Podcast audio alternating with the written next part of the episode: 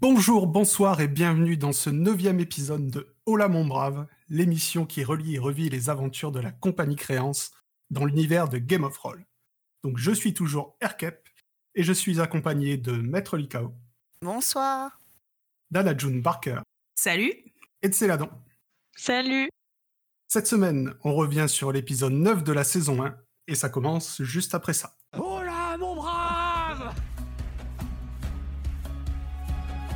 Est-ce que vous faites quelque chose en particulier Je le perceptionne. Boire un coup pour faire le point, mais boire un coup. Jotun, J-O-T-U-N. Il faut s'équiper. Hein. Je vais devenir une armurerie, je pense. Je connais cette drogue-là, ça s'appelle le doigt. Et vous êtes sympa ou pas? Lance Bonne un dé à compétence, 100 ça. faces. T'as donné la Tu lui boîte. as donné la boîte. Je lui ai donné la boîte. Merde. Ne, ne trouvez-vous pas que le, le- le destin est ironique parfois? On le jette dans la On, on rivière. lui coupe la langue et on le jette dans la rivière. J'invoque les flammes. 92. Gourmandise travaille aujourd'hui? J'ai quelque chose à vous dire de très important, c'est que vous m'avez manqué. Shazam, deux points, mage puissant, virgule, longue vue, virgule, divers. Quand est-ce qu'on boit? Donc cette semaine, on est sur l'épisode 9 de la saison 1, cap sur Esperanza, l'île des pirates, d'une durée de 2 heures et 03 minutes. Et puis avant de commencer euh, comme ça, hein, j'ai oublié de préciser, c'est notre premier épisode en live sur Twitch. Donc euh, on va essayer de faire euh, intervenir euh, les viewers, en tout cas de lire euh, de temps en temps ce qu'on voit dans le chat. Donc on va pas faire ça tout le temps, mais on va essayer de le faire de temps en temps. Et c'est plutôt cool. Merci à ceux qui sont là ce soir. Alors, revenons-en à, à notre affaire. Qu'est-ce que vous avez pensé de cet épisode? Et je vais commencer comme d'hab par Anna. Eh Bien, je vais commencer par une citation qui est très méta, puisqu'elle me vient directement du grand patron, c'est-à-dire de toi, mon cher Erkep, euh, qui nous a dit sur Discord Écoutez, euh, c'est vraiment pas le plus fou des épisodes pour faire un live Twitch.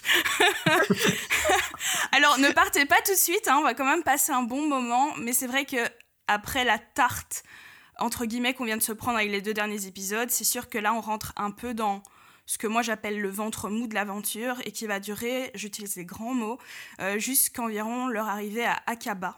Et ça me fend un peu le cœur de le dire parce que mes 103 tomes de One Piece et mon âme de pirate euh, s'en désolent, mais tout l'arc Esperanza, euh, c'est vraiment une tannée, même si le lore est intéressant.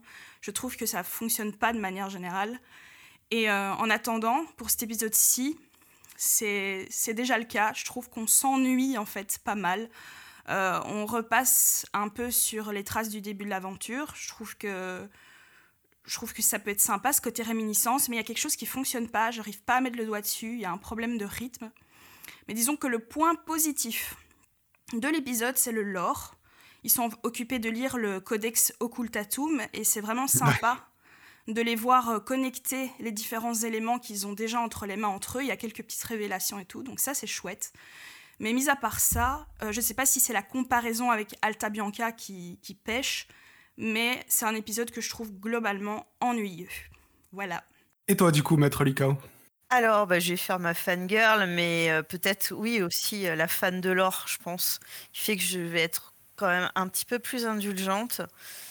Je, je comprends effectivement que c'est un épisode qui peut sembler au premier abord très anecdotique, mais je trouve au final qu'il réussit la gageure de clôturer, alors temporairement, mais plutôt efficacement, l'arc d'Alta Bianca.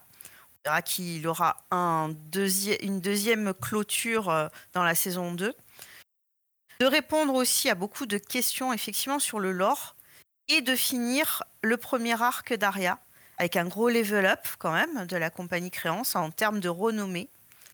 Je trouve que c'est satisfaisant de réaliser tout le chemin qu'ils ont parcouru, un chemin chaotique bien sûr, depuis le début quand ils sont complètement perdus, disons les termes comme des clodos au milieu de la forêt en sandales et en pagne, à maintenant quand même des marchands euh, relativement mais plutôt bien organisé, à la tête euh, d'un de mâts, d'un petit épi- équipage, et ils sont quand même reçus en début d'épisode par la cour euh, d'un des plus grands royaumes de la mer de la morsure.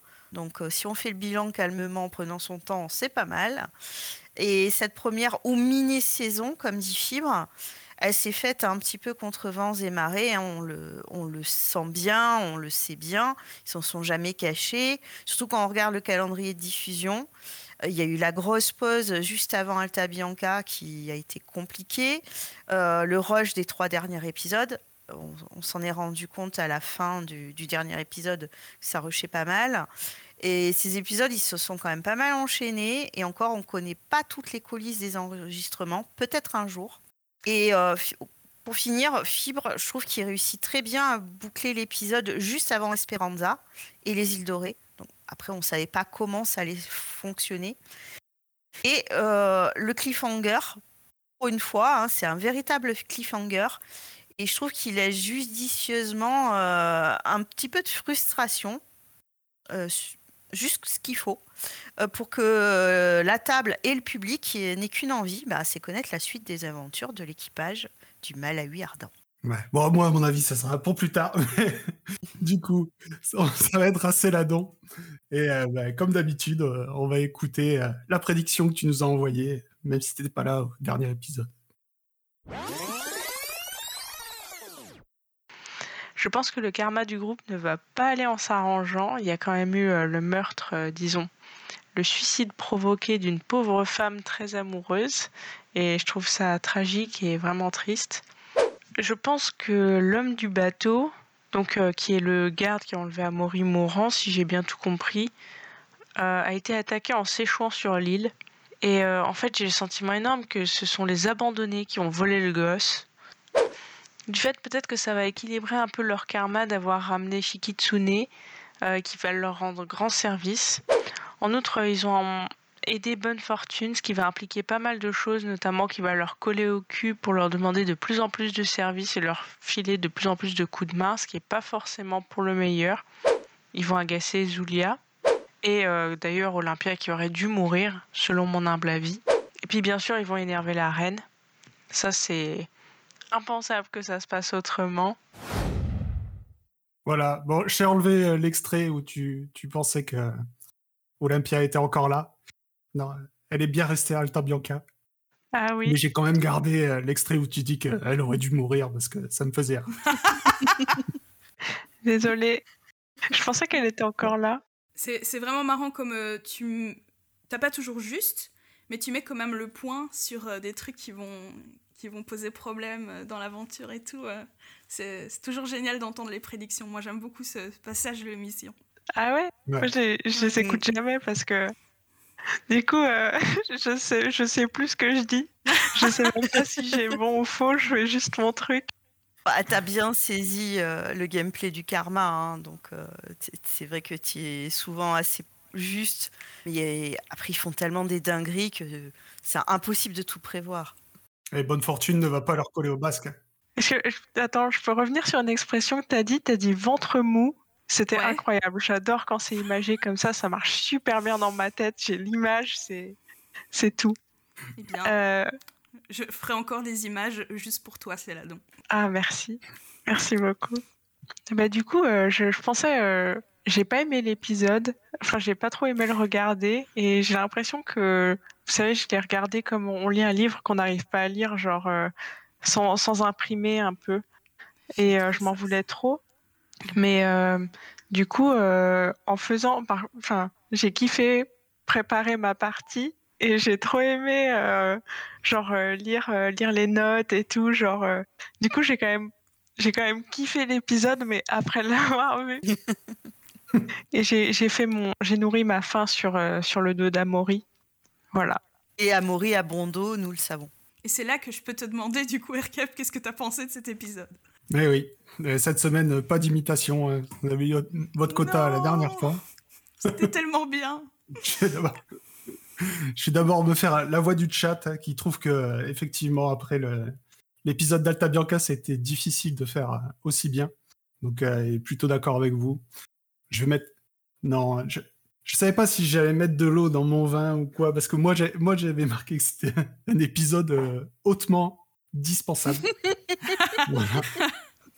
Assume, assume. Ouais, carrément, c'est euh, plutôt euh, bah, dans la lignée du, de la fin de l'épisode d'avant que, que du début. Euh, pour une fin de saison, moi, c'est, ça me fait l'effet d'un épisode filler dans les mangas, enfin dans les animés. Plutôt les trucs euh, C'est ça. Ils sont pas, ils sont pas dans le scénario principal, mais il faut bien faire un épisode. Du coup, euh, il y a pas, c'est pas très intéressant. Le euh, point positif, c'est qu'il est plus court que les autres, parce qu'ils ont fait un grand débrief après ce jour-là, et du coup, ça dure que deux heures. Euh, donc Le point mal. positif de l'épisode, c'est qu'il est court. Le, il n'y a pas de passage fou, hein, bien sûr. Mais euh, le cliffhanger est cool. Et euh, oui, si je veux lui trouver une qualité, on en apprend beaucoup sur le lore. Voilà, mais il faut se remettre dans le, dans le mood de l'avoir vu pour la première fois pour que ça soit une qualité. Parce que, ah ouais, le lore, euh, le, lore du codex, je le connais un peu par cœur. Donc, vous allez en bouffer hein, ce soir. J'ai tous les extraits hein, de Clodomir qui lit le codex. Mais c'est pas forcément le plus intéressant quand on regarde pour euh, une, une énième fois le show. C'est que c'est un épisode que je pourrais facilement euh, sauter, en tout cas. Comme euh, le fameux bientôt sur, sur euh, Esperanza. Ouais. Voilà. On a hâte, comme Celui-là. vous pouvez le constater. Ah. Voilà, j'avoue que là, Ça Enfin, donne envie, ouais. hein, c'est là-dedans. C'est là-dedans, hein, c'est pas. Ah, ils sont pas si pires ces épisodes, franchement. Le ventre mou, Ah, C'est très mou là. Très très mou là. c'est horrible, j'ai tout, j'ai genre euh, l'image, euh, l'odeur. euh. Oh non, mais c'est là. Il ben, faut savoir que quand même, pour ce revisionnage de, de Game of Thrones, j'ai la partie résumée. Et je vous assure que les épisodes un peu mous, quand on doit résumer, c'est vraiment... euh, enfin, on aimerait bien que ça soit autre chose, quoi. C'est vraiment la galère. Mais bon. Eh bien, en parlant de résumé, transition... euh, waouh. on va passer au résumé de l'épisode. Évidemment, un petit récap par parcimonie. Envoyez-nous plein de cœurs, s'il vous plaît. On adore ça, on, a- on aime l'amour. Allez, hop. On peut enfin entendre les. Pardon, on peut enfin entendre les jingles pendant l'émission et je suis ravie parce qu'ils sont quand même, euh, ils sont quand même incroyables, n'est-ce pas le chat? J'espère que vous êtes d'accord avec moi. Vas-y, Arkep. Donc après le récap des quêtes et les présentations de rigueur, où on voit Atlan portant des lunettes noires d'ailleurs, Atlan Gretel de Coer qui, Voilà. a, Qui a pleuré qui a pleuré, qui a les yeux rouges, du coup il a des lunettes, hein, c'est pas pour me la péter. Mais pourquoi tu as Ah, pleuré, Atlan Ah bah j'ai pleuré la mort de Maria. Je m'en suis voulu Voilà, Ah, il regrette. Ah, Oh là là a enfin des remords sur ces niveaux. Assassin à mes heures perdues donc. Voilà. hein. Eh bien, euh, je commence directement par un point positif. Je trouve que cette euh, présentation est très très euh, réjouissante. C'est une très chouette séquence parce qu'ils présentent leurs personnages sous un angle un peu différent, sur le, une sorte de condensé, un résumé de qui ils sont à la fin de cette saison 1. Et euh, je trouve qu'il y a une très bonne ambiance autour de la table. On a euh, l'essence de chacun des personnages, avec aussi leur transformation physique, comme euh, celle de Niklas par exemple. Et puis, il n'y a rien à faire, euh, Atlan et ses lunettes noires qui pleurent la mort de Maria. Évidemment qu'on valide. Donc, il y a une bonne ambiance, c'est assez un chouette début de partie. Et il faut noter aussi que clairement, Fibre acte que leur réputation est cramée de chez cramée, ce qu'il y a de le dire à Alta Bianca. Donc logiquement, ils n'y remonteront plus jamais les pieds, bien sûr. Oui, on y croit. Et du coup, euh, ben, on se retrouve dans la situation où nous, est- on les avait laissés. Donc, ils s'apprêtaient à se présenter devant la reine Oriane. Vous ouvrez les portes et vous vous retrouvez dans un salon capitonné de velours, meublé de fauteuils très anciens où deux grandes baies vitrées donnent de part et d'autre vue sur l'activité intense de la ville. Donc vous la regardez enfin de haut, elle est, elle est très belle, les gens sont tout petits. Et de l'autre sur la mer de la Morsure avec ses navires qui passent. Là se trouve le général Cassandre, qui vous dévisage avec stupeur, Oh l'archiprêtre Ah. Zoltan, Oh là Ah là non, là pas lui. là. qui a un porte Ah un ouais, masque super. et qui a un immobilisme glacial, un grand homme sec qui porte les couleurs de l'Académie de magie. Mais surtout non pas la princesse, mais la reine Oriane, car elle porte la couronne du roi des rois. Elle a 16 ans, 17 ans pas plus, des cheveux sombres comme la nuit et un visage dur, impensable sur un enfant. Et devant toutes ces personnes importantes, ils font pas trop la main, les malins, et ils bendent the knee. Et pour la première fois, c'est vraiment la première fois qu'on les voit aussi respectueux, quoi. Et vraiment, vraiment, c'est classe. Genre, euh, Fibre, il les a beaucoup mis en garde euh, avec, euh, avec bonne fortune. Et ils ont été, ils ont été réceptifs, mais au point d'en être timides, quoi.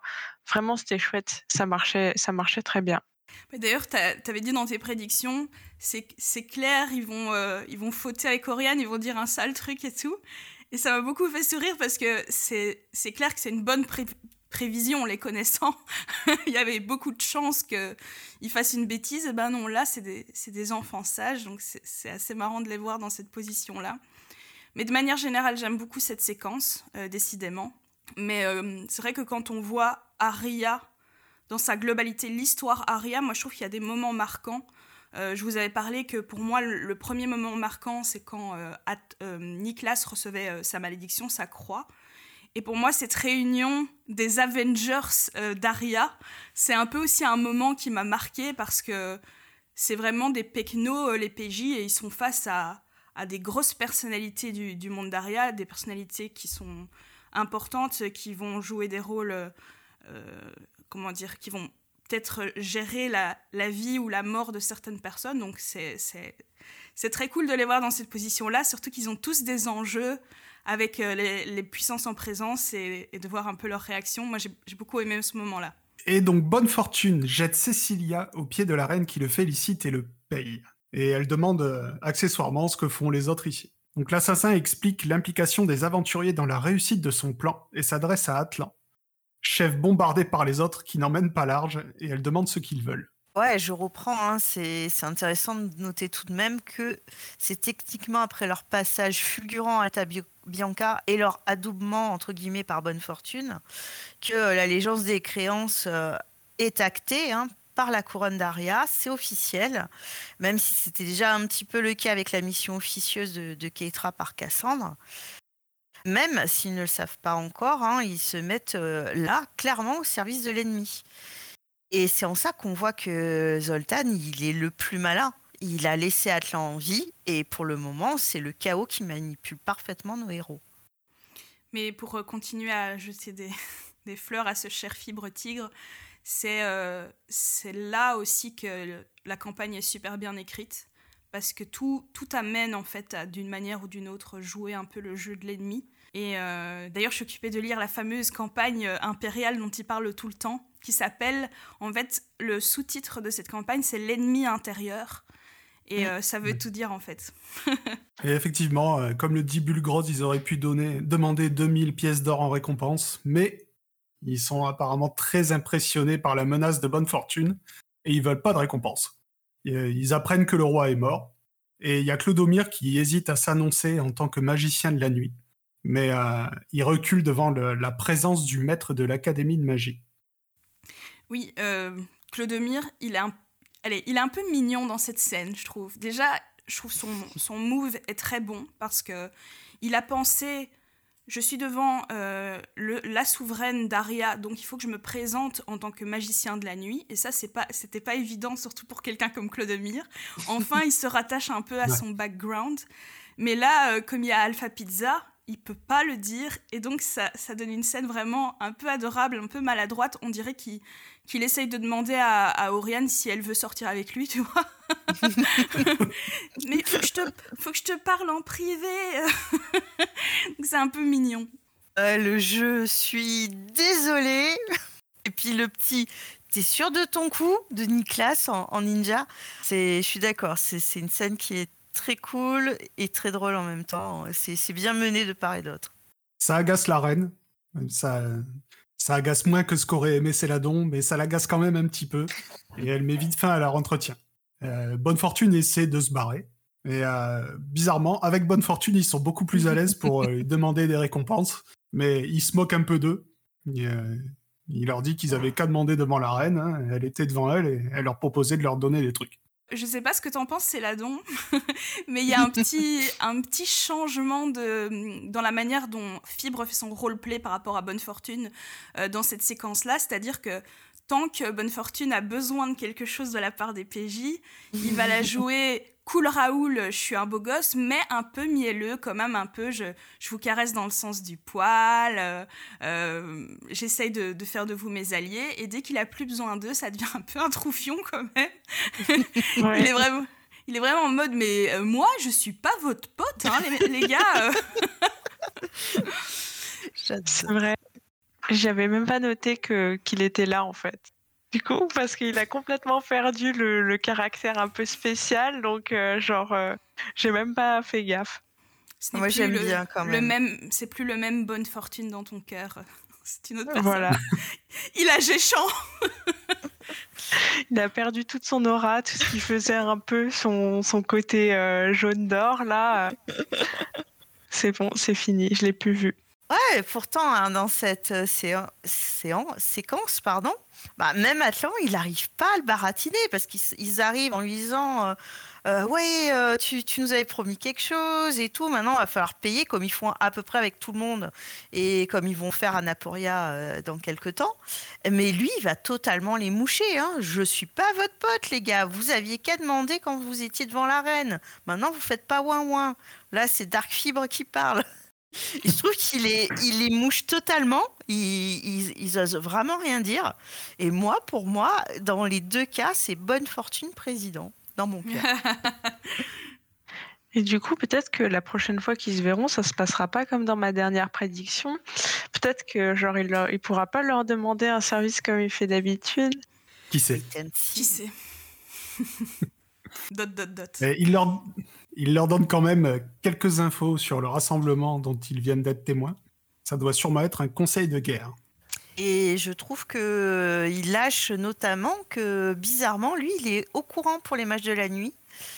Et ouais, c'est.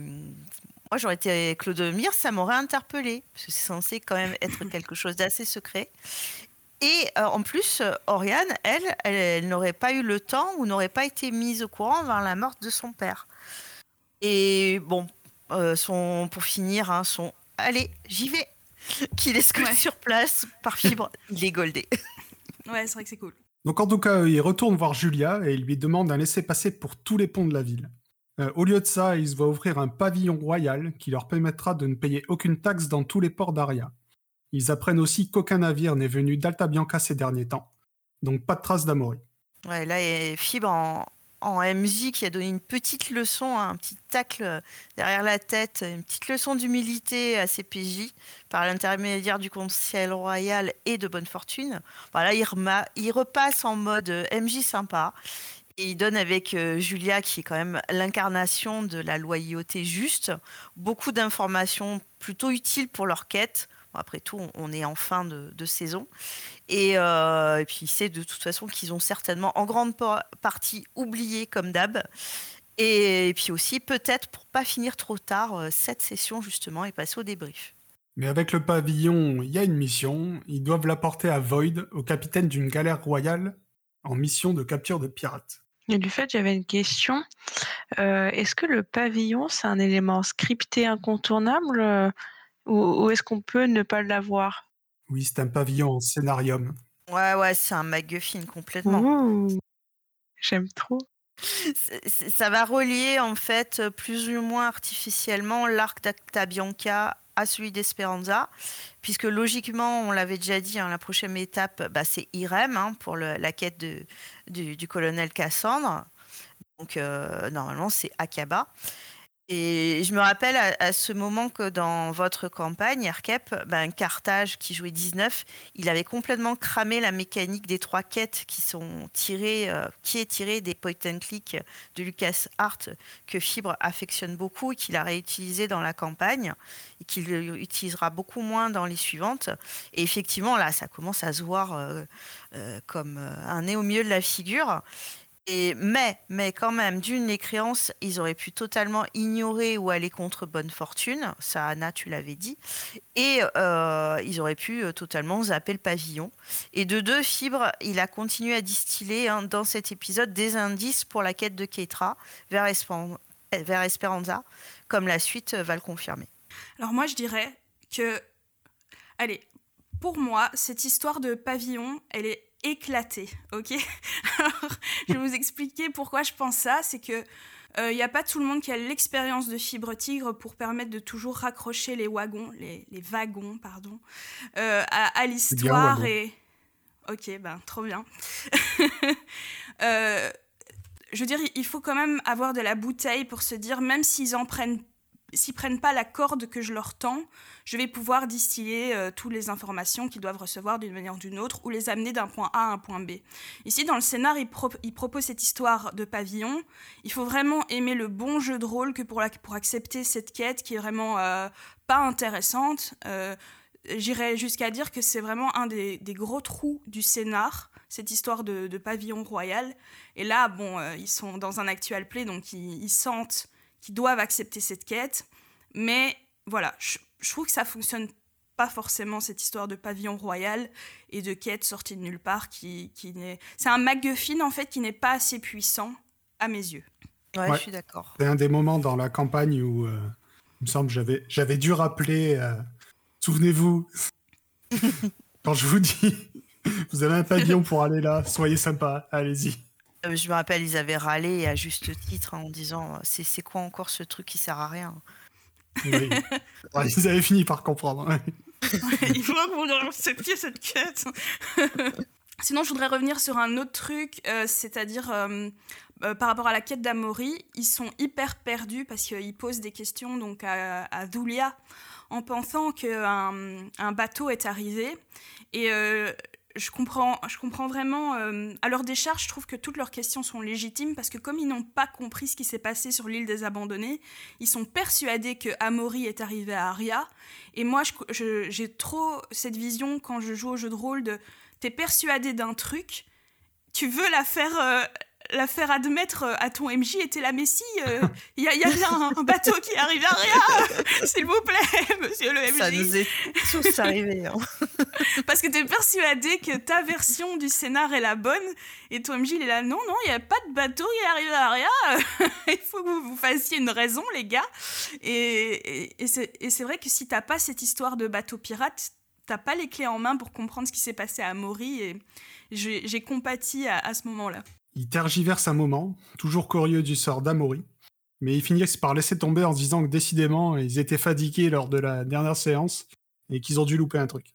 C'est pas faux, ils étaient fatigués. Ils décident quand même d'aller voir au manoir Tréherne si le gamin est rentré, même euh, s'ils sont pas vraiment d'accord sur ce qu'ils veulent en faire.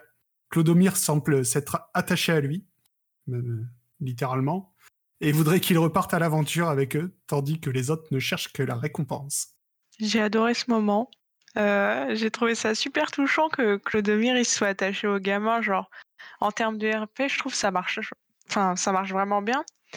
Euh, ils prennent le temps d'aller au manoir. euh, ils s'inquiètent de savoir ce qu'il est advenu de lui. Et dans ma tête, Amaury, ça aurait été un très bon allié si il lui avait accordé un peu de confiance.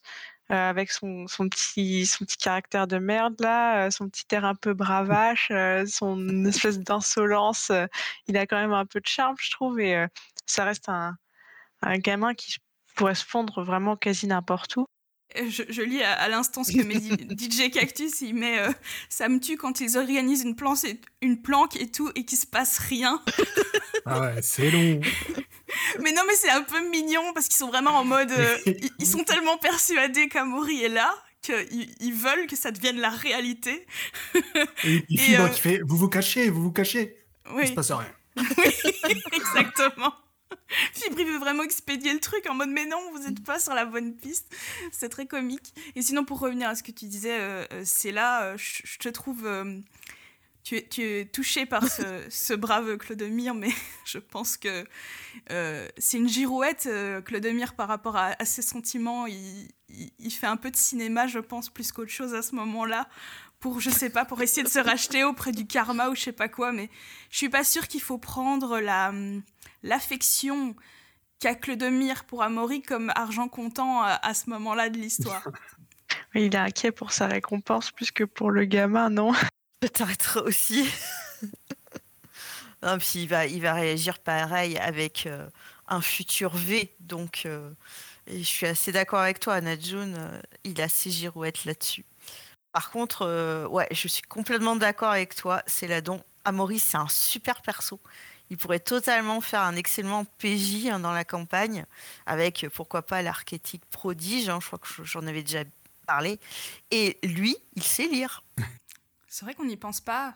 Enfin, eux n'y pensent pas. C'est normal, ils ont quand même un peu leur, leur ego euh, à sauvegarder. de toute façon, ils, ils, ils vont apprendre, hein, on va le voir. Oui. Mais bon, avant de repartir du palais, ils arrivent quand même à se faire payer un repas royal et quelques pâtisseries pour leurs stagiaires. Et du coup, je prouve rien du tout, mais euh, très mignon, hein, ce début de partie qui s'annonçait tout doux et genre euh, qui glissait sur la bonne pente, tout ça, tout ça. Non, mais en vrai, cette histoire de Do- Doggy Bag, elle est vraiment mignonne. Ça, pour le coup, euh, je pense qu'elle est 100% sincère. Et, et elle marque aussi une sorte de.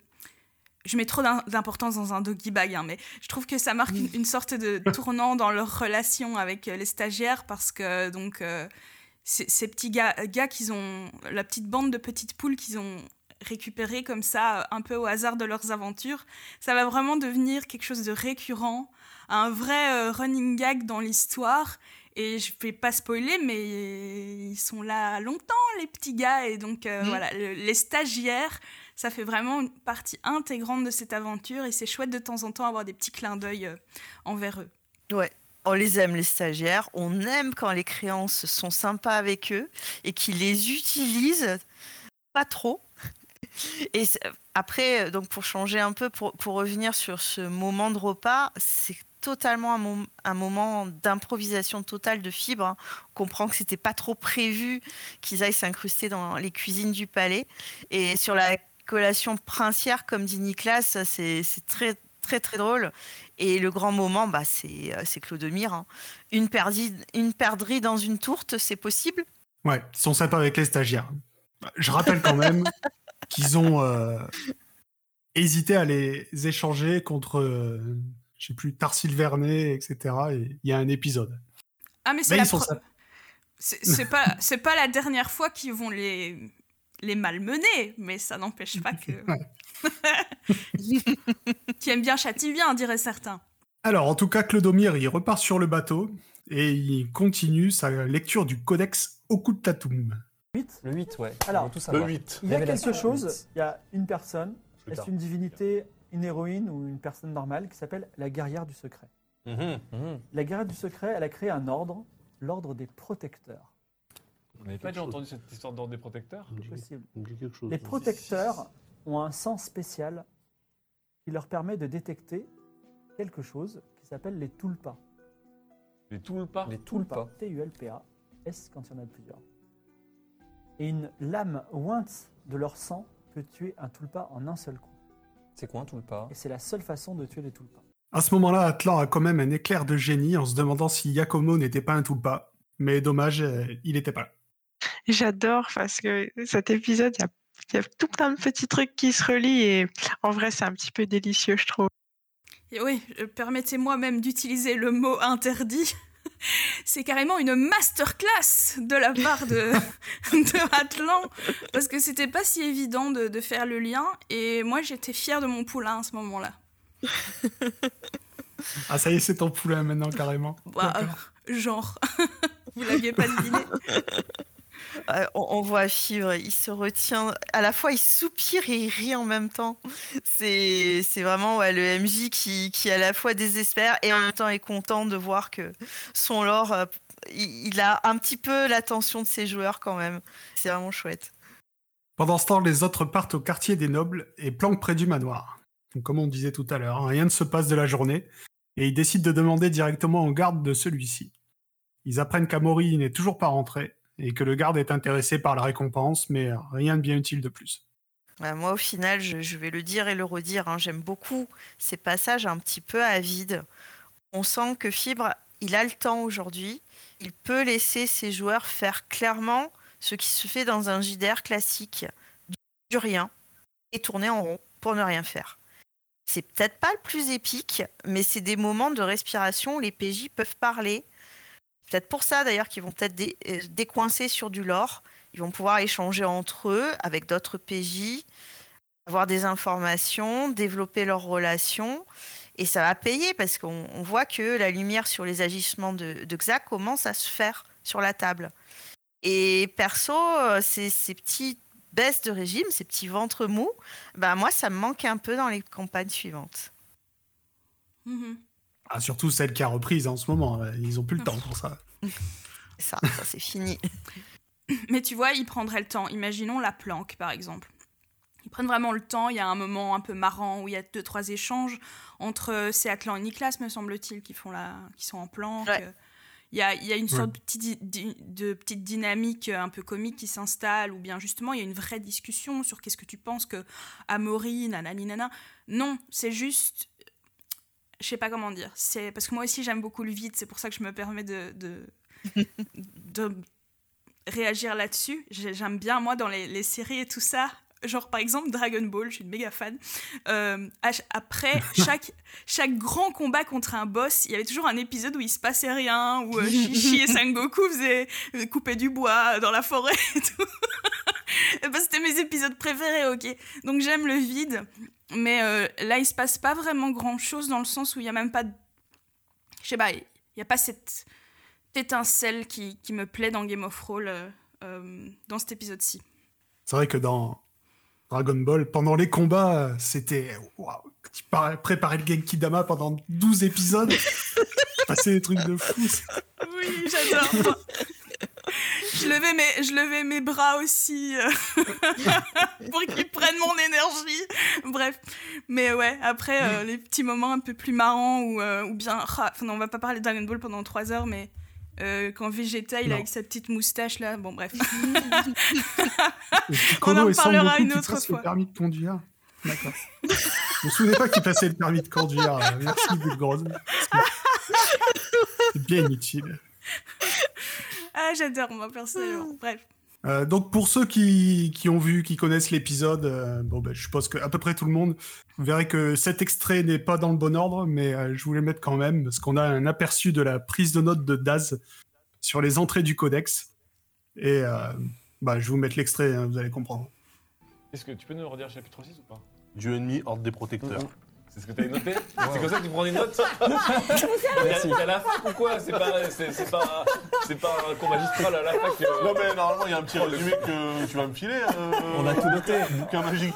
Oh, le Alors, mec, il attends. rien noté, mais quel camp Une demi-journée hein. Alors, ta demi-journée à déchiffrer euh, Dieu protecteur, euh, Dieu tout. Dieu Ah ennemi, moi je l'ai noté. euh, Mais t'as rien noté J'aimerais bien vous y voir. C'est vous. la- Ah, Bah, du coup, il mélange tout, euh, c'est vraiment euh, c'est à mourir de rire. Ou à se tirer les cheveux, c'est selon. Ah, pour moi, c'est vrai. Enfin, cette petite séquence, c'est le highlight de cet épisode, vraiment. Ah ouais. Quand il, quand il lit ses notes, ses no- bah oui, malheureusement, c'est vrai que c'est pas incroyable, mais quand même, euh, quand il lit les notes là, du chapitre 6, la tête de Daz après. Elle est mémorable, c'est délectable. Et, et vraiment, euh, Fibre, il est mort de rire, quoi. Il en peut plus. Et c'est quand même incroyable. Enfin, le gars, il a construit un codex euh, où il a condensé un lore quand même relativement chargé en quelques phrases. Donc chaque mot compte, chaque tournure de phrase compte. Et le gars, il a noté Dieu ennemi, ordre des protecteurs. Oh là là. Euh, moi j'aime beaucoup ce moment. Et puis toute la discussion après, qui est quand même un peu plus euh, intéressante, Euh, il y a quand même le petit sourire en coin de fibre qui... Enfin, c'est la meilleure position, ça, quand t'es MJ et que t'entends des joueurs qui discutent euh, du lore et de l'intrigue, et qu'ils aient faux ou qu'ils aient juste, c'est c'est un moment trop agréable à suivre, quoi. J'aime bien, j'aime bien le. Non, mais je vais avoir un résumé et livre magique en parlant à Fibre. Bien sûr. C'était bien tenté. Euh, moi, pour moi, c'est un des passages les plus drôles de la campagne, surtout que j'a- j'avais bien sûr, comme beaucoup, hein, suivi les premiers épisodes à peu près à la suite. Donc, quand on n'a pas les, coupures, forcément, et quand on aime le lore, bah, on, on fait 1 plus 1 font 2. Et c'est forcément plus difficile quand on a des postes comme eux et quand on prend des notes comme Daz. Ouais. Et, je trouve que c'est bien résumé par Niklas qui dit euh, bon bah du coup on sait pas qui sont les gentils, qui sont les méchants dans le fameux codex. Et là il est mort de rire, glandulica.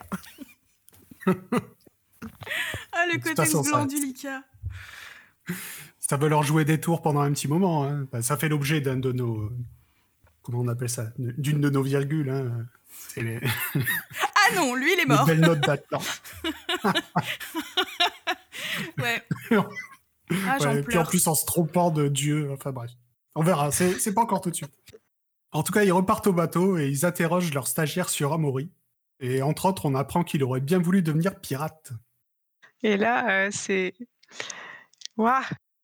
J'étais genre euh, j'ai l'impression d'enfoncer des portes ouvertes, mais euh, genre euh, entendre ton résumé, RKM, des fois ça me ça me fait des, des connexions et des titres que genre toute seule j'arrive pas quoi. Parce qu'il se passe tellement de trucs dans un épisode, genre ils se marrent, ils disent des bêtises et tout que genre moi je décode et je me détourne des priorités quoi. C'est vrai que Céladon, tu es nous la première fois qu'on regardait Game of Thrones et j'ai du mal parfois à réaliser ça, mais c'est clair que tout s'imbrique petit à petit. Et nous, nous, on a eu le temps de vraiment euh, pouf, de poncer euh, la campagne. Mais euh, voilà, toi, tu es dans cet état d'esprit comme on était dans, dans les lives où ah ouais, mais c'est vrai et tout, donc c'est trop cool. Un petit train d'avance quand même, elle a joué la oui, campagne. oui, oui. Disons que les trames, le méchant, tu sais qui c'est et tout ça, donc ça aide à voir Mm. plus clair. Mais tout, ouais. Tu as une, une position hyper. euh, euh, je t'envie un peu, quoi. Voilà. Ah ouais, des fois j'entrave rien, j'ai honte. En tout cas, il décide de repartir vers l'île des abandonnés pour notre plus grand plaisir. Et ils font un tour à l'Anguille d'Argent pour embaucher un nouveau gla- navigateur. Gladiateur. hein. Navigateur. Euh, ils demandent des renseignements à César Costa qui leur présente deux candidats. Un osmanien filou, mais expérimenté, ou un jeune, pas filou apparemment, mais débutant. Et ils prennent le jeune parce qu'ils se méfient de l'osmanien. C'est marrant, hein, comme le JDR. Dans le JDR, on se permet des raccourcis que dans la vie, jamais on se permettrait, surtout ces, ces, ces gens-là. Euh, parce que en, en- en RPG, en JDR, on a envie de mettre bien les gens dans des petites boîtes, dans des petites cases. Et ici, le fait qu'ils associent osmanien égale voleur et que tout le monde trouve ça normal, personne ne remet ça du tout en question. Genre. euh, on va, on, lui parle même pas, on n'essaye pas de voir qui, qui il est. C'est non, non, c'est un osmanien, donc c'est un voleur. Et tous ces, et tous ces gars dans la vraie vie, c'est des, des antiracistes et tout, défenseurs euh, des lois sociales et tout. Et puis par contre, un osmanien, c'est un voleur, ça y a pas de souci. J'avoue, j'avais pensé pareil. Désolée, je me glisse entre vous là, mais genre je m'étais dit putain, c'est raciste en vrai, mais je sais pas Ah, pourquoi mais oui. j'ai pas, j'ai pas noté genre. Ah, mais en fait, il y a pas mal de, de tropes, et encore quand je dis tropes, Ouais. je suis gentille, un peu nulle dans la campagne.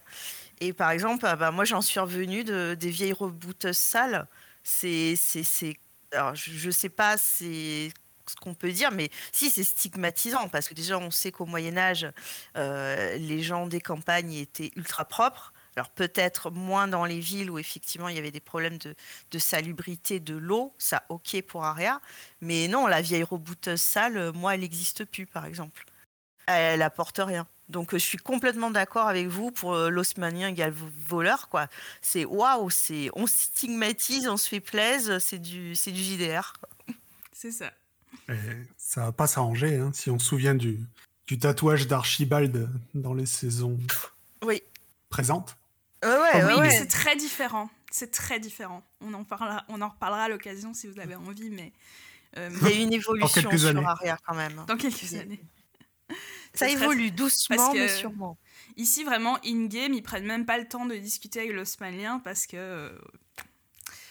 euh, ouais, ouais. Bah, On a fait après, le tour de la question. Euh, non, mais au début de, au début de campagne, eux, leurs infos, c'est que l'Osmanli, c'est un pays de sauvages.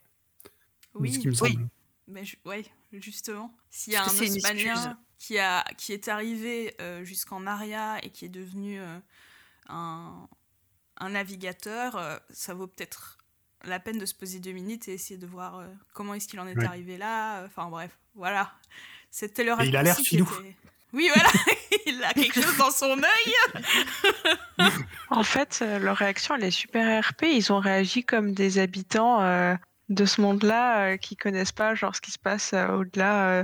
Oui, bah, on est dans la phobie, Non, effectivement. On est plus dans Ouais. une xénophobie que dans un racisme ordinaire. C'est des gens qui, effectivement, on, se sont fait pas mal carotter à droite à gauche. Et, et là, ils s'engouffrent dans une facilité et ils vont pas revenir sur eux.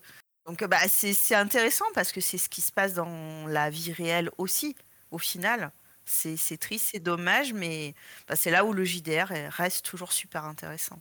Mais pour en revenir à quelque chose de, plus terre à terre, Ketra décide de participer à un nouveau concours, concours de bras de fer, et elle gagne un écu. Et euh, les trois là, pendant que Clodomir est sur le bateau, ils finissent par faire la fête toute la nuit. Et là, Fibre, il insiste bien sur le tatouage en forme de colonne sur le bras du marin. Et si Keitra avait socialisé un petit peu, bah, elle aurait appris beaucoup plus sur sa quête, euh, donc la, la recherche de sa sœur perdue. Euh, mais là, le MJ, pour l'instant, il reste impassible. Mais moi, tu vois, c'est quand j'entends Maître Likao que je fais des liens. Parce que, alors là. euh, c'est quoi C'est le tatouage de, de l'équipage de, De Kaina, Kaina. c'est ça? Ouais, C'est ça. Ah. La colonne. Voilà, comme quand on apprend encore des trucs. Donc, du coup, comme je disais, pendant ce temps, Clodomir continue sa lecture. 12. 12. Il existe un rituel. Rituel. Rituel. Notez tout. Non, mais arrête de dire. Il Ah, existe, existe rituel. Rituel. Slash. Les rituels de l'exil. L'exil. qui permet de forger une arme. Ah. Alors, elle est représentée sur les dessins par une épée, mais ça peut être tout type d'arme. Une arme capable de tuer un dieu. Genre un dieu exilé. Un dieu exilé, quoi. Le rituel consiste à tuer trois rois avec trois armes différentes, puis de les fondre en une seule avec un feu plus puissant que le feu que seuls les jacimistes de Kniga peuvent. Alors, même si euh, ils mélangent un peu tout, ils mélangent les objets sacrés et les armes, euh, ils disent euh, pour tuer un dieu exilé, etc. Ils font le lien avec Xa, la flèche, et peut-être la cuillère de gourmandise, mais pas sûr. Alors, je crois qu'on en avait parlé, mais ce passage, je l'ai trouvé juste incroyable. Lydia, elle est genre tellement géniale et je trouve la réaction de l'âme, elle est trop parfaite, genre euh, avec beaucoup de dérision. Je crois que c'est à ce moment-là, hein, j'espère que je me trompe pas. Mais euh, il est là, genre, euh, en train de voguer en parallèle de l'intrigue sans regarder ni à droite ni à gauche. Et j'étais genre, mais putain, quoi. Genre, le mec, il sort des phrases comme ça. Elles sont, on dirait, c'est tiré d'un livre, quoi. Genre, euh, incroyable, cette citation, faut la garder. Il est fort. Très fort. hein. Ouais. Tu as raison de préciser ça, hein, je suis tout à fait d'accord avec toi. Là, on, on voit les joueurs qui sont investis, qui commencent à avancer euh, dans la, la quête et, et le lore. Donc c'est super intéressant. Et euh, ils vont aussi au moment où, où Keitra, Lydia, donc décoince, hein, c'est c'est elle la première qui commence à faire le lien, et ensuite euh, les trois autres joueurs suivent. Et, là, ils vont commencer à faire exprès, à anticiper un peu les réflexes des nouveaux gardiens du temple hein, qui découvrent l'eau chaude, c'est-à-dire nous, les viewers, hein, qui découvrons le, le JDR pour beaucoup. Et en rappelant que si Lydia déduit tout ça, ben Ketra, la gladiatrice, elle n'est pas censée être intelligente. Eh ben, justement, ils vont, ils vont tenter la, pêche, la perche à fibre pendant le débrief. Et il va remettre euh, les pendules à l'heure et l'église au milieu du village. L'intel dans un JDR, bah, c'est pas de l'érudition. C'est juste du bon sens bordel. Si Ketra, elle a jamais eu accès à l'éducation, bah, elle n'est pas arriérée mentale. Elle a 30 sur 100. Et euh, techniquement, hein, c'est la moyenne haute d'une compétence chez un lambda. Alors, ok, oui, euh, Clodomir, lui, il est exceptionnellement instruit et il est très malin en plus. Mais Keitra, avec ses, 60 ses 25 en Intel, elle reste OP. Et on se rappelle aussi que la culture, c'est comme la confiture. Moins on en a, voilà. Mais euh, dans le débrief, ils vont en parler de ça. Euh, Fibre va bien dire euh, l'intelligence dans Aria, c'est est-ce que je sais résoudre une équation? Est-ce que j'ai des connaissances? Parce que j'ai appris des trucs Euh, Si tu es débrouillard et intelligent dans le sens euh, vraiment pragmatique du terme, euh, ça n'a rien à voir avec euh, la stat intelligent. C'est ça. Dernière heure avant de partir, Ketra se fait soigner et ils font la sieste. Ensuite, ils arrivent à l'île des abandonnés et ils partent voir Onizuka. Donc on a l'impression de revenir une séance en arrière alors qu'ils négocient le droit de voir Velo Santo. Donc euh, pour rappel, le garde euh, qui pense s'être enfui avec Amori. C'est long, c'est laborieux, ils pensent à laisser leur stagiaire sur place, mais ils finissent plutôt par envoyer Fripouille dans le village. Euh, quand il revient, ils sont persuadés qu'il a trouvé l'enfant. C'est long, c'est laborieux, encore une fois, mais le chat n'a rien trouvé, et ils finissent par apprendre la vérité quand la gladiatrice montre les muscles. Alors, c'est long, c'est laborieux. non, non, c'est laborieux, c'est vraiment le, choix de mots euh, le plus adéquat. Euh, c'est un peu compliqué ce passage-là parce que on, a une sensation de redite en effet par rapport à l'épisode euh, dernier.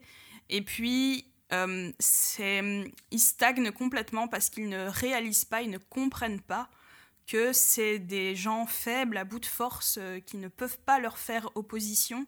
Donc ils sont euh, convaincus qu'ils doivent absolument jouer le jeu des échanges pour pouvoir se sortir de cette situation. Et en effet, c'est un dilemme impossible que Fibre leur pose exprès mais ils, pensent vraiment qu'ils, vont avoir une, opposition armée si jamais ils font quoi que ce soit. Ils vont finir par le faire, mais ça prend un peu de temps à, à, ce que la situation se débloque et c'est pas forcément euh, très euh, sympa à regarder en tant que spectateur. Ouais, et puis vais encore le, le redire. Hein. Team Vieux, moi j'aime bien ces moments de souffle où les PJ sont comme nous quand on joue au JDR, un petit peu perdus et puis finalement ça fait un petit peu de RP cool. Il y a toujours euh, le, le trope de, de Fritpouille, hein, le, le chadron qui est censé euh, résoudre tous les problèmes et finalement voilà, c'est ça, ça revient, c'est chouette. Et, je me dis voilà, au final maintenant bah, on a plus en plus de, de sessions hein, dans la saison 7, ça speedrun. Voilà, je, redis, je suis team vieux. Je comprends que l'audience, elle se lasse très très vite maintenant. C'est normal, hein, avec euh, la façon de consommer les contenus. On regarde euh, en deux, en deux cinq, peut-être bientôt en trois. Euh, perso, moi, c'est la vitesse qui me lasse. Voilà. Après, comme toujours, hein, bien sûr, l'idéal, c'est le bon compromis. Mais je pense aussi qu'il faut prendre cette session, c'est l'épisode bonus de fin de saison. Celui que, comme vous disiez, il reste un petit peu d'argent. Donc, euh, on va en profiter pour finir un petit peu les quêtes, pour rajouter du lore. Il sert peut-être pas à grand chose, mais euh, voilà, c'est pour faire plaisir. C'est un peu concept. Et aujourd'hui, il joue un petit peu comme à la maison. En vrai, je voudrais revenir sur euh, le fait que Enfin, laborieux, je trouve ça un peu dur comme mot parce que c'est la première fois que je le vois cet épisode et ça m'a paru un peu long et c'est vrai peut-être un peu mou, mais je me suis pas ennuyée et euh, en réalité, ça m'a fait un peu rire aussi. Euh, le, ça a fait un petit running gag le fait qu'il cherche à Mori et qu'il se plante à chaque fois. C'était un petit peu marrant. Genre en plus le chat, genre, tigre, fibre tigre qui genre euh, qui miaule quoi et genre c'était un petit peu rigolo. Du coup, euh, après, je, pense peut-être, je suis, on me dit souvent que je suis bon public, mais je me suis pas vraiment ennuyée non plus pendant cet épisode. C'était juste lent, mais c'est, enfin, tranquille, ouais, comme à la maison. Je trouve que c'est vrai que c'était chill. c'est ça. C'est comme quoi les conditions dans, dans lesquelles tu regardes quelque chose, ça fait beaucoup. Parce que moi, j'avais vraiment pas du tout de temps euh, cette semaine. Et du coup, euh, quand je regarde dès l'épisode, chaque fois qu'il y avait une longueur, j'étais là, putain, allez, avance, quoi, faites des trucs, j'ai pas le time. Alors que en, temps normal, ça, ça m'aurait, enfin, tu sais, je l'aurais mis un peu en fond et, et ça, j'aurais quand même ri aux blagues et tout. Donc, les conditions, c'est important. Ouais. Après, euh, c'est peut-être moi aussi qui fais une. Euh, je fais un rejet de l'île des abandonnés. Hein. C'est là dont tu le disais, on ne l'a pas joué, nous. Et c'est normal parce que euh, elle m'intéresse pas, cette île. que ce soit dans le jeu ou que ce soit là, dans l'actual play. Je sais pas, c'est un endroit qui m'intéresse pas. C'est comme ça. Des fois, ça arrive. Hein. Donc, du coup, quand ils y sont, ça m'ennuie. Bah, ça manque peut-être de l'or, cette île, parce que je la trouve super intéressante. Et peut-être euh, un jour, il y a des, MJ qui, sont fans d'Aria qui écriront comme euh, certaines zones ont, été écrites sur, la campagne pour être un peu étouffé. Et je me dis que ouais, il y a certainement quelque chose à faire sur cette île. Parce que c'est quand même euh, se dire que on tombe dans le fleuve et on se retrouve sur cette île, euh, qu'on soit un noble ou euh, le dernier des derniers, ben sur l'île, pour le coup, tout le monde est dans la merde, mais tout le monde est dans la merde pareil. Et le fait que ça soit quand même le, le roi des rois qui ait décrété que sur cette île, tout ce qui tombait sur l'île appartient à Lille, je trouve que le concept, il est super fort. Oui, moi aussi. En vrai, euh, j'aime trop. Il y a un mystère, quoi. Genre, euh, ça me fait trop l'effet de genre euh, de Lost. Genre, en fait, c'est l'endroit où tu es obligé d'atterrir, genre quand c'est le trou noir de la planète, quoi. Genre, j'ai trop envie de ah, savoir pourquoi et genre comment c'est arrivé. Et si vous faites un truc là-dessus, franchement, je prends, je veux, je veux entendre ça et tout. Oh, mais t'as une idée géniale, hein, c'est Lost. Hein. C'est parfait comme. Mais moi, je trouve que ça n'a aucun sens. Mais bon, après, que Lost n'avait aucun sens parce que les mecs, ils sont tous là à crever de faim et ils ont euh, des bateaux qui s'échouent sur leur plage tous les quatre matins. Tu prends trois planches et tu repars à Aria. Arrête de dire euh, on est malheureux. Quoi. Et moi, je- pour moi, elle n'a aucun sens cette île et je comprends pas que. Et là, il y a une fumée noire qui a- apparaît. Il y a le bateau du garde, euh, il y a le Malawi ardent, ils sont 50, les mecs ils sont 3. Enfin, non, moi ça n'a aucun sens cette île. euh, non, désolé. Il faut faire un stage en situation sur l'île des abandonnés. Voilà, le prochain camps sur l'île des abandonnés. si encore il y avait un courant, tu vois, qui me dit, euh, qui nous dit que, genre, quand ils arrivent de là à Aria, ils galèrent pour repartir de l'île, pour aller à Aria, tu vois. Comprendrais, il y a un truc mystique un peu qui fait qu'ils sont coincés là. Mais là, pour moi, ils sont coincés là pas- parce que, voilà. Alors que, Bah, ils euh, sont ça quand même mieux qu'à. Ils sont quand même mieux qu'à Aria. Effectivement, Tarsil, on soient. se Bah, pas demande- Tarsil, par exemple. Bah ouais, mais Tarsil, il est sous la coupe du, du roi Onizuka et c'est c'est vraiment euh, Thunderdome. C'est comme quand euh, euh, c'est l'apocalypse et il y a quelqu'un qui, qui devient roi alors qu'il était nobody avant. Euh, donc c'est le cas de Tina Turner. Et euh, bah, Onizuka, euh, malgré le fait que ça soit une crevette, et il est avec des gens avec qui ça a certainement matché. Et c'est là, je suis d'accord avec vous, ça manque de l'or pour voir comment Onizuka a réussi à fédérer ces gens autour de lui euh, sur la légende du, du, roi- des rois qui a dit bah, ici vous êtes libre, il n'y a personne qui va vous emmerder, vous n'aurez pas de taxes, et tout ce qui arrive chez vous, il n'y en aura pas beaucoup, mais il est à vous. Et, et les- au final, les gens qui sont pas trop d'accord, comme Tarsil, bah, ils ont rien à dire parce que c'est comme dans Lost, ils sont coincés par des gens un peu nuls, mais euh, qui au final suffisent pour les, pour les empêcher de partir. Résumé de Lost des mecs coincés par des gens un peu nuls. Alors, j'ai j'ai pas vu Lost, hein, mais d'après ce que j'ai compris, euh, j'ai bien fait. Donc.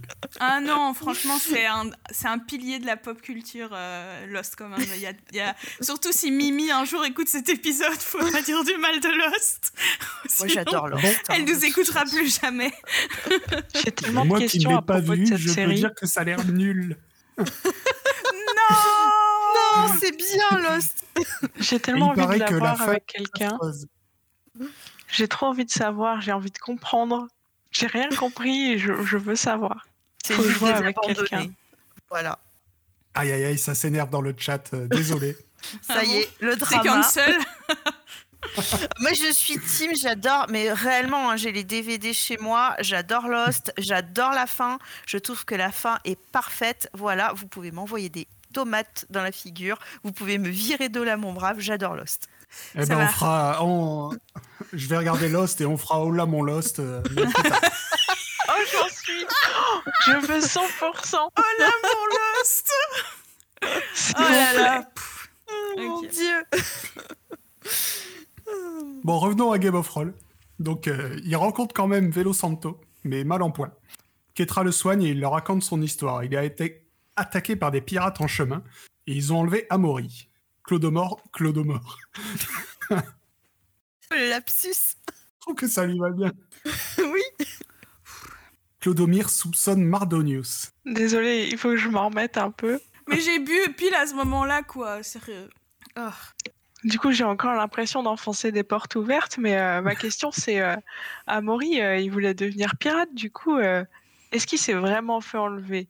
Parce que du fait, il a quitté sa famille pour vivre l'aventure et devenir pirate, et il a fait son stage d'observation avec la compagnie Créance, euh, comme euh, tout le monde, euh, comme tout le monde avant d'entrer au lycée, et il a appris à la dure à souffrir en silence, et il a été éduqué, ouais, à la roublardise. collé dans la main de Niklas, quoi, genre pire endroit au monde. Et personne ne lui a fait confiance. Et clairement, il pouvait pas se permettre de faire confiance non plus, quoi. Les PJ, c'est genre, euh, c'était l'enfer. Et euh, finalement, en fait, on va juste le retrouver aux côtés du corbeau noir euh, avec ses cicatrices dans le dos et son bandeau sur l'œil, quoi. Genre, il est parfait. Il a été conçu dans le moule, quoi. J'adore ce que tu dis et je, vois en plus grâce à toi de plus en plus le, le parallèle avec un certain V où il va se passer à peu près la même chose. Juste, bah, on peut pas t'en dire plus pour le moment. Mais euh, je, trouve que tu as une vision très très claire de, tout ça. Et, puis, en tout cas, bah, du coup, la piste des pirates euh, et l'objectif Esperanza, ils se renforcent de plus en plus normalement dans l'esprit des créances. Pas que normalement, parce qu'on va voir qu'il va se passer un truc de dingue. Le MJ qui va complètement mindfuck euh, ces ces PJ, ça, ça va être très drôle. Mais c'est tellement drôle de t'entendre parler d'Amaury comme ça, euh, c'est la don euh, dans, tes mots. euh, Enfin, le mec a l'air tellement stylé, quoi. on, a, presque envie d'un spin-off entier sur, euh, sur euh, Amaury maintenant et, sa, sa genèse. euh, comment, comment on dit euh, le, la- Ouais, le vilain, vilain origin story de Amaury. Bah, moi, je, je veux, hein. je, je prends tellement. Très bonne idée, Najun. Et puis, bah, on, on va le retrouver hein, un- beaucoup plus âgé, Amaury. Euh, alors, du- d'une manière ou d'une autre, hein, si c'est en flashback, en flash forward, ce qui va se passer des trucs, je n'en dis pas plus. Et franchement, ouais, moi, je le trouve stylé, Amaury. Il est vilaine, hein, vilainous, pardon, pardon mon accent, mais il est vraiment chouette. En vrai, euh, j'ai pensé à Maury. Je, je le pensais pas du tout comme ça, genre avant de voir le résumé d'Aircap et de voir comment, en fait, il revenait tout le temps. Mais je me dis, euh, Seiden, c'est ce qui lui est arrivé un peu. Genre, ils auraient pu être potes, quoi. Ouais. Mais, mais, tu, c'est vrai. mais tu, tu mets le doigt sur quelque chose parce que c'est clair que, euh, vu, vu comme tu racontes les événements, il a tout à fait pu se laisser kidnapper plus que vraiment euh, y faire euh, opposition et dire Ah, mais vous voulez me, me prendre en tant que pirate? Moi, je suis euh, le premier show euh, pour cette aventure, let's go, quoi. Donc, enfin, on a passé plus de temps dessus que dans l'actual play en vrai, mais enfin, Ah ouais. ils lèvent l'ancre et ils partent vers l'ouest. Contre l'avis de Clodomir et Ketra, Niklas et Altlans insistent pour passer à Naporia. Ils veulent se venger du bourgmestre qui leur avait vendu des cailloux. Comme d'hab, ils pratiquent diverses activités pendant le voyage, dont la lecture d'une nouvelle, page de codex. Alors, Clodomir arrive à synthétiser sa longue lecture et dit que, selon lui, l'ordre des protecteurs a éliminé toute influence de l'ennemi avec un grand U, donc peut-être du dieu ennemi, au fil des siècles. Et leur famille, donc la famille de l'ordre des protecteurs, a diminué en nombre. Lorsque le roi Blaise est monté sur le trône, parce qu'il y a toute une chronologie, elle ne comptait plus que deux membres dans la famille des- dans l'ordre des protecteurs, c'est Nicolo et Zaccaria Santa Sofia qui heureusement avait le projet d'avoir des enfants. Nicolo, on l'a jamais entendu, Nicolo? Ok. Zacharia Santa Sofia. Voilà. Du coup, Clodomir va Zaccaria, c'était la femme de Zaccaria. Qu'il Il voulait avoir des enfants. Il voulait avoir des enfants à l'époque. Le roi Blaise, c'est celui qui vient de mourir. hein. Mhm. Ils arrivent donc à Naporia et se dirigent vers le bourgmestre pendant qu'on répare leur bateau. Niklas passe sa frustration, toujours les mots qu'il faut pas dire en podcast, en giflant de nombreuses fois Icar et finit par l'assommer. Alors je sens que je vais faire débat. mais bon, mais moi j'ai vraiment adoré cette, cette séquence. Moi aussi. Franchement, le pouvoir comique de la baffe euh, qui s'enfile et qui s'enfile euh, chaque fois que le gars euh, prononce la moindre parole, ça, ça fonctionne vraiment sur moi. Et je les ai, j'ai essayé de les comptabiliser, mais il y en a beaucoup. J'ai euh, compté 9, gifles infligées euh, par Niklas à ce moment-là. Et j'aime beaucoup la séquence qu'il y a juste avant. Euh, T'as Keitra qui, juste avant qu'ils arrivent à Naporia, et Keitra qui dit on va vraiment perdre du temps pour aller gifler un mec. Et je suis là, mais oui, mais oui, Keitra, c'est ça. Tu oses demander ça à tes compagnons Est-ce que tu, est-ce que tu les connais seulement? C'est, c'est tous les sens de ce groupe. C'est oui, bien sûr qu'on va aller perdre du temps pour aller gifler un mec. euh, ça fait partie euh, de l'aventure. Et, et juste après, euh, euh, Nicolas il dit, vous savez quoi? Ça m'a fait un bien fou. Et voilà, bah, globalement, moi j'ai bien aimé cette, euh, ce petit bullying euh, de la part de, de Niklas. Moi, cette séquence, elle me fait toujours penser à, à Obélix. Ah oui, Prends tu vas parler, Romain Parle, parle, parle Bon. Donc, il le réveille quand même et ils repartent avec 16 caisses de morue en réparation. On notera que pour euh, Bully le bourgmestre, le bourgmestre, Niklas ne fait que des jets incroyables, alors qu'il utilise des compétences qu'il a super basses en termes de stats. Voilà, moi je suis pas d'accord avec vous. J'ai eu tellement de compassion pour ce pauvre homme. Ils sont horribles. Ils se vengent alors que c'est en se faisant avoir qu'on apprend. Et genre, euh, ça fait partie du jeu du commerce, quoi. Ce qui leur est arrivé, c'est euh, le pauvre type, il a les, les larmes aux yeux, quoi. Genre, euh, ah, c'est en fait c'est horrible de voir autant d'abus parce que c'est tellement réel. Non, mais moi, je te soutiens totalement là-dessus. Pour moi, c'est pas mieux. T'as tout bien résumé. Je trouve ça pas cool. Je trouve ça pas drôle. Euh, alors que je me suis honteusement marrée sur Amaury. Et oui, moi, ça en dit peut-être beaucoup sur moi aussi. Mais euh, là, je suis comme toi, Céladon, comme Ketra. euh, voilà, que de temps perdu pour le coup pour aller bully quelqu'un qui leur avait donné une bonne leçon et pas si méchamment. Une nuit et une visite inintéressante au temple plus tard, ils repartent vers Void. Ils lisent du coup un extrait de codex. Le roi des dieux, avant son exil, a lui aussi nommé deux serviteurs spéciaux. Un homme et une femme. Donc le roi interdit. L'un d'entre eux était une femme, donc qui s'appelait la guerrière du secret, et elle avait pour nom Santa Sofia. Mhm. Elle était chargée d'éliminer les agents de l'ennemi, et plus particulièrement les agents surnaturels. Et ils passent devant Vandermeer. Clodomir remarque un attroupement dans le village. Il s'arrête et arrive en plein milieu d'une exécution. Grindel, devenu un miséricordieux, est sur le point de pendre Mélanda, le maître de Clodomir. Alors ici, ça arrive assez rarement que pour le mentionner, on a un fibre qui force un peu euh, dans, sa manière de masteriser à ce moment-là, et on réalise à quel point il va essayer d'une manière ou, ou d'une autre, pas toujours euh, subtilement, euh, de faire en sorte que Clodomir s'intéresse enfin à sa quête personnelle, à son background. Il va lui lancer des perches, mais ça ne fonctionne pas toujours sur, euh, sur Daz, euh, qui, qui peine à vraiment s'investir dans son, dans son apprentissage en tant que mage. Et là, on a clairement une scène un peu forcée où les joueurs euh, avaient décidé délibérément de ne pas s'arrêter à Vandermeer. Et Fibre euh, veut quand même que la séquence se passe et il crée, euh, il crée la situation. Et voilà, je me demande si ça manque pas un peu de fluidité aussi à cause de ça. Mais on comprend pourquoi Fibre le fait. Et ça donne une séquence importante après. Mais voilà, petit, petit manquement de fluidité selon moi à ce moment-là de l'histoire. Ouais, effectivement. En tout cas, à l'aide de leur pavillon et du bagou d'Atlan, ils la sauvent et la prennent sur leur bateau.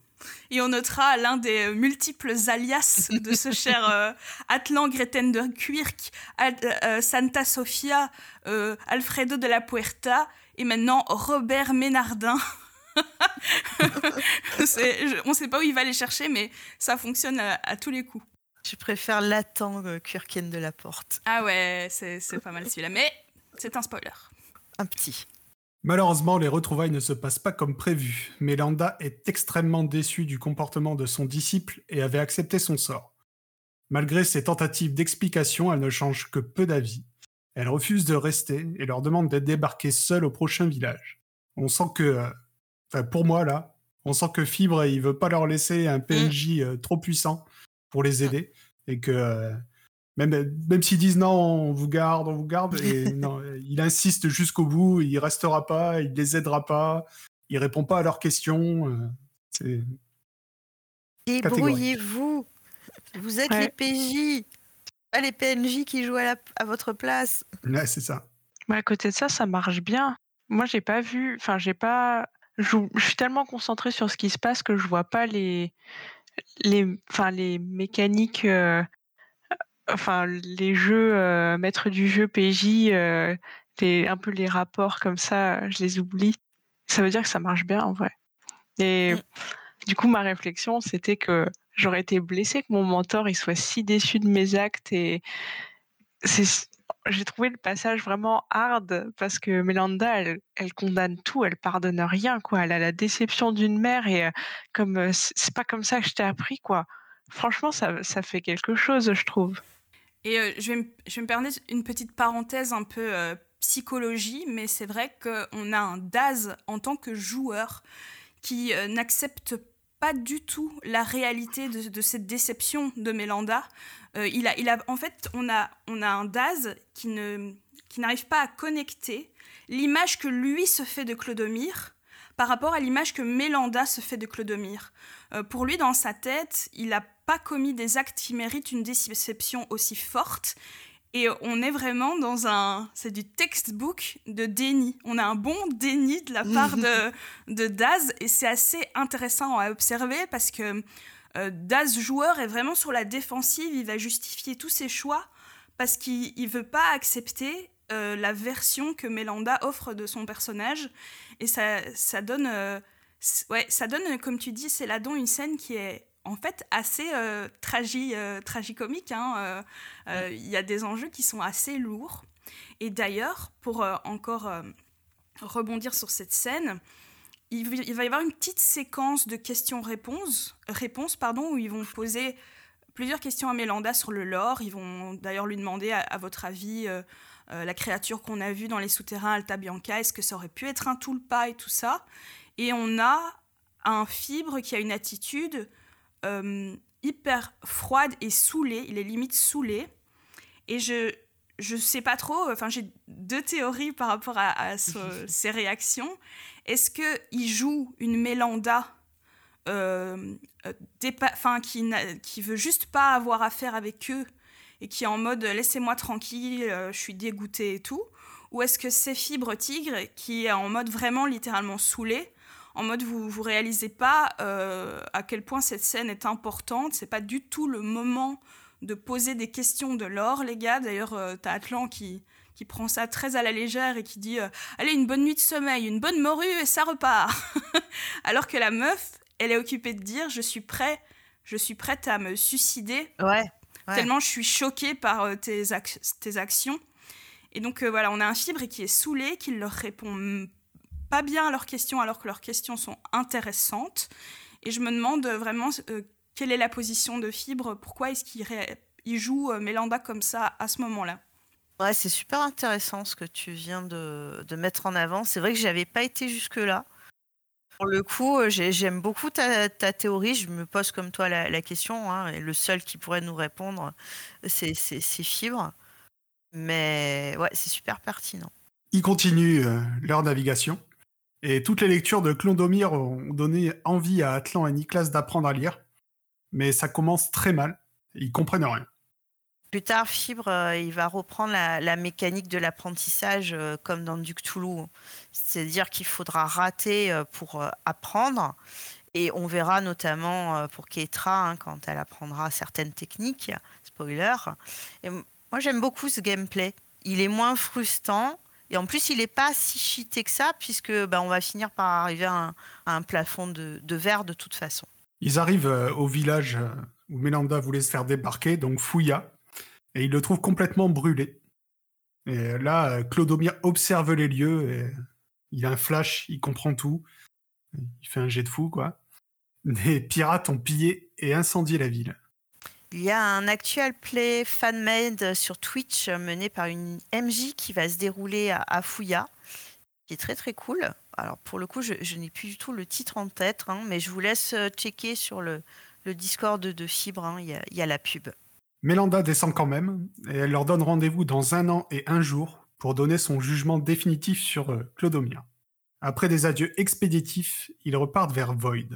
La séance d'apprentissage de la lecture est un désastre. Le codex Botanica s'envole, s'envole et finit trempé, rendant sa lecture encore plus difficile. Et spoiler, le point lors d'aujourd'hui sera sur les codex. Euh, je, trouve, je trouve que c'est sympa de voir l'évolution de Ketra depuis quelques épisodes, et euh, en particulier dans cet épisode-ci, je trouve qu'elle a une attitude beaucoup plus chill, détendue, elle s'affirme beaucoup plus. Et je dis ça à ce moment-là parce que quand le codex s'envole, la première réaction de Nicolas, c'est de se tourner vers Ketra, genre fais quelque chose. Et elle, elle le regarde vraiment en croisant les bras, et elle est là, t'as vraiment cru que j'allais rattraper toutes tes conneries Genre, c'est pas mon problème, mec. euh, et euh, et j'aime bien cette attitude un petit peu plus froide et un peu plus euh, détachée de, Lydia dans cet épisode. Ils arrivent enfin à Void. Void là est un petit. Ah non, j'ai oublié de toi, t'as non, t'as pas réussi à lire. Void est un petit village de pêcheurs avec de, de lire, en fait, nombreux filets. dur de lire. hein. Ah bah les gars, c'est pas facile, hein. Bon, excuse-moi, oui. Alors, un, vi- un village, un village de pêcheurs avec de nombreux filets qui sèchent sur des bâtons et un long quai de bois qui s'étend dans la mer. Le village est dans une crique calme. Sur l'ouest, la Terre se prolonge en une haute falaise où domine un phare primitif éteint. Ça vous rappelle des choses? La falaise est de triste mémoire pour l'alchimiste. C'est ici que son navire, à l'époque, s'est échoué. Mais oui Mais Mais oui. il n'a jamais connu Void, la mer l'ayant poussé sur une plage plus loin à l'ouest. C'est un petit easter egg de, de fibre pour euh, rappeler l'un des pilotes d'Aria que nous ne verrons jamais malheureusement, mais dont euh, vous pouvez hein, jouer le, le scénario dans Prélude. Donc il s'agit de Un fuyard poissard. Donc à Vod, il y a une immense galère royale qui est postée, et c'est à son capitaine qu'ils doivent livrer le pavillon.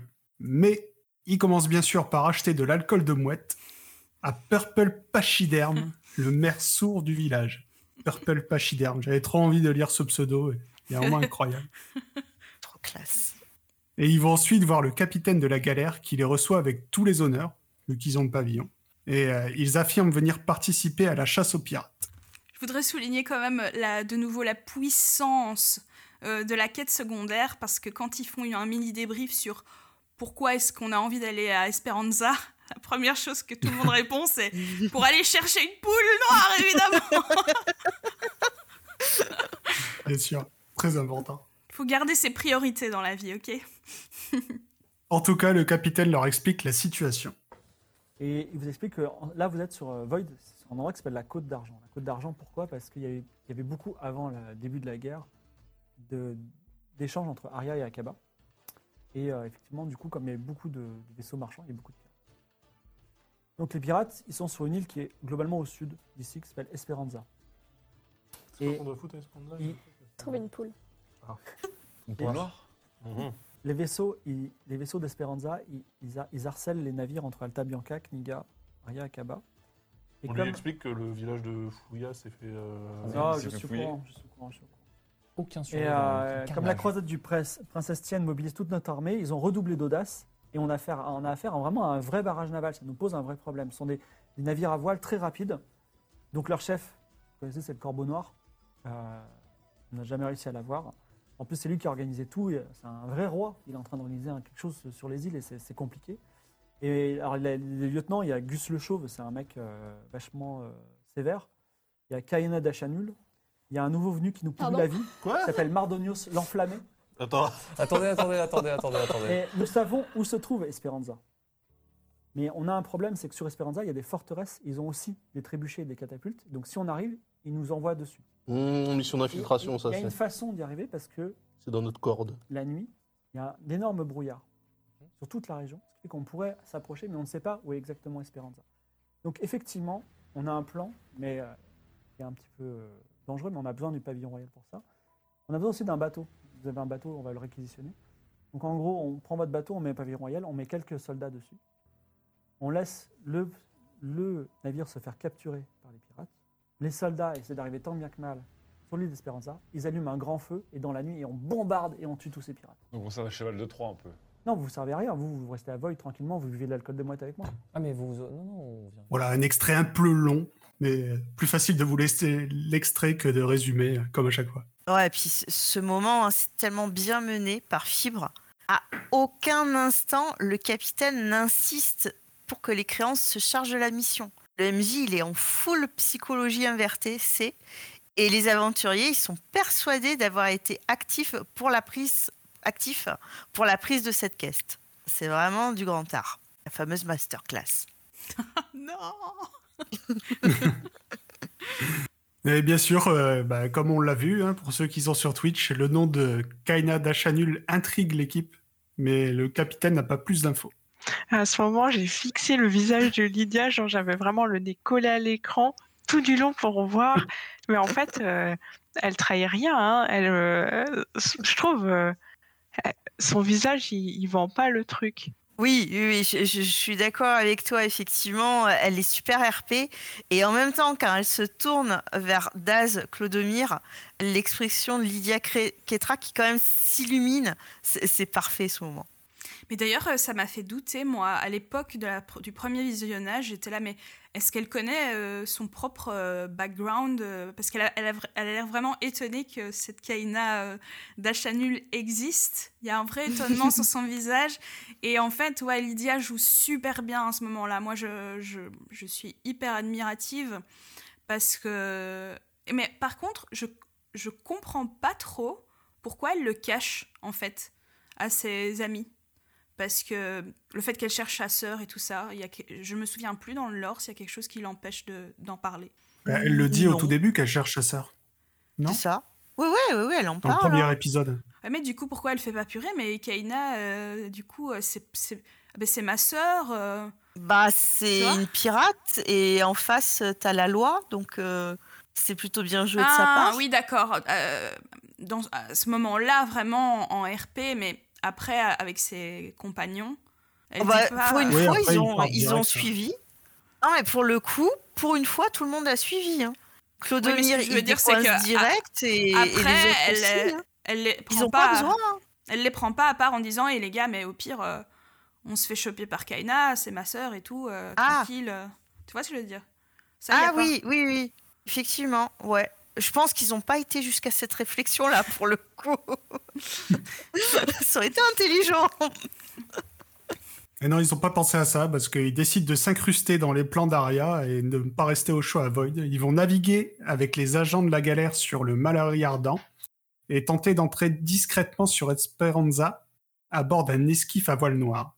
Il y a aussi un plan d'empoisonnement de l'alcool des cales avec l'hallucinatranquel, mais tout ça va faire long feu. Franchement, c'est Das dans toute sa splendeur. hein. C'est le mec, il commence un plan, il sait pas où il va, tu vois. il est en mode baratin, euh, bullshit 100%. Euh, Lui-même, il, sait bien que ce qu'il raconte, c'est de la merde, euh, que ça n'a. Enfin, que son plan est bidon. Et j'avoue que moi, j'ai un peu du mal à suivre à ce moment-là de l'histoire. C'est un peu. je comprends pas où est-ce qu'ils veulent en venir. En plus, il y a un petit côté fibre qui force sa version des choses de nouveau. Euh, mais il y a quand même une petite séquence marrante où, quand il propose son plan, il dit Par contre, ça risque de saigner un peu. Et Nicolas qui lui dit Oui, mais tu viens pas de, de promettre que tu allais tuer personne pendant un an. Il fait Alors moi, je vais toucher à personne. Et il se tourne vers, euh, vers euh, Keitra au moment où il dit ça. Donc, euh, c'est assez sympa ce, ce petit échange-là. Donc du coup, comme euh, je le disais, le plan va mal se passer parce que bon, déjà, le codex Runica s'envole pendant la traditionnelle séance de lecture.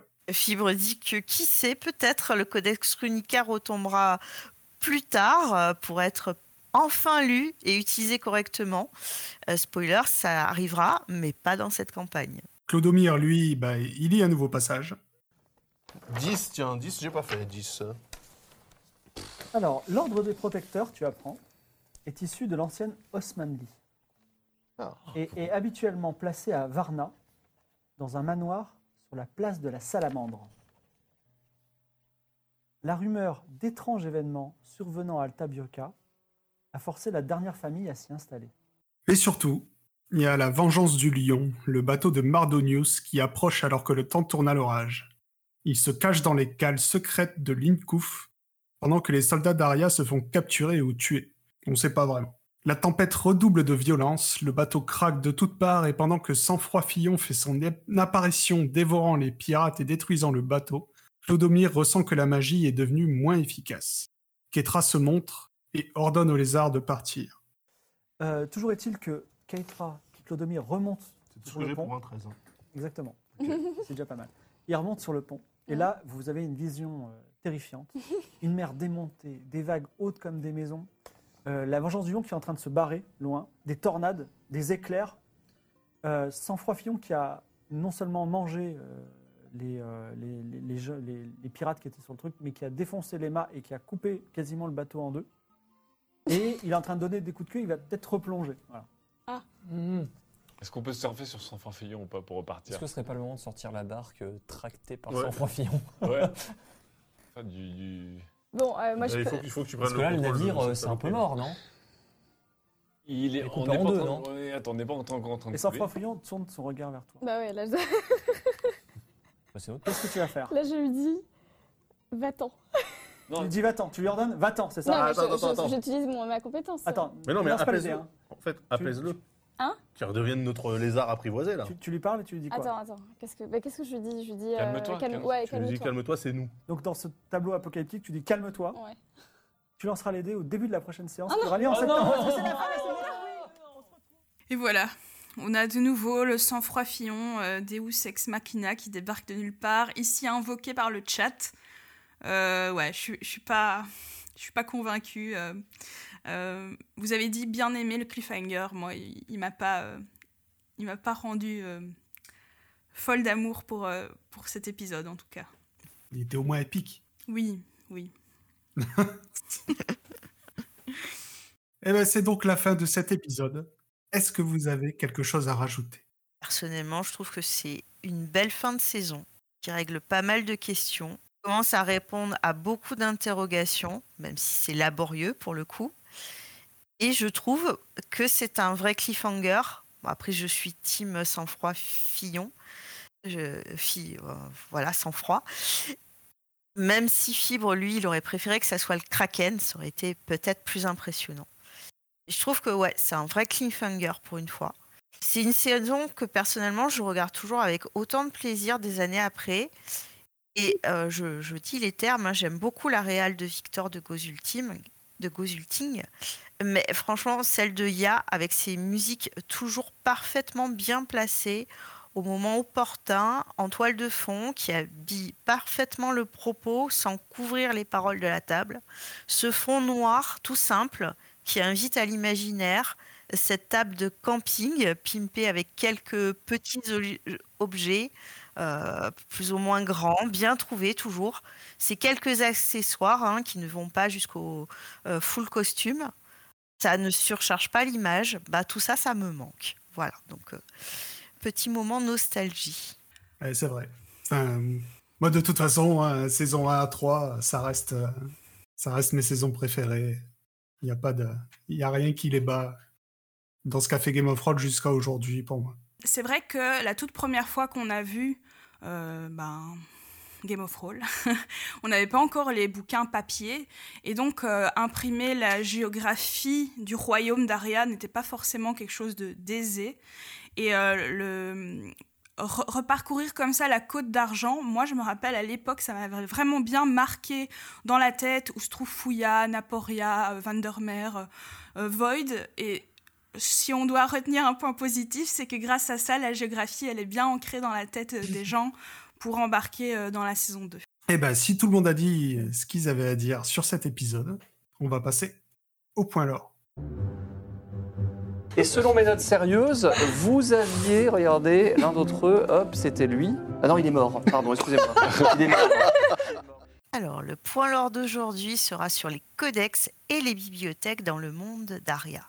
On a vu dans l'épisode d'aujourd'hui que c'était celui des codex lus et aussi des codex perdus. Dans ce monde de fin de Moyen Âge, début de Renaissance, ben, l'imprimerie n'a pas été découverte. Du coup, le papier est aussi rare que cher, aussi rare même plus que les fioles de verre des alchimistes. L'éducation, elle, elle est réservée aux nobles riches qui, eux seuls, ont accès aux académies qui ne sont pas très nombreuses. Petra, elle, elle n'a pas eu accès à cette éducation du fait de son statut d'esclave. Atlan, pour rester incognito, bah, n'a pas été envoyé à l'académie d'Aria, qui n'est, je le rappelle, pas réservée qu'aux mages. hein. Euh, Elle, euh, elle forme aussi euh, des, des juges, des avocats, des érudits. Et donc, euh, Laszlo, euh, pardon, euh, l'a- l'avait euh, préservé et donc euh, il a préféré ne pas l'envoyer à l'académie, ce qui fait que Atlan est quasiment illettré.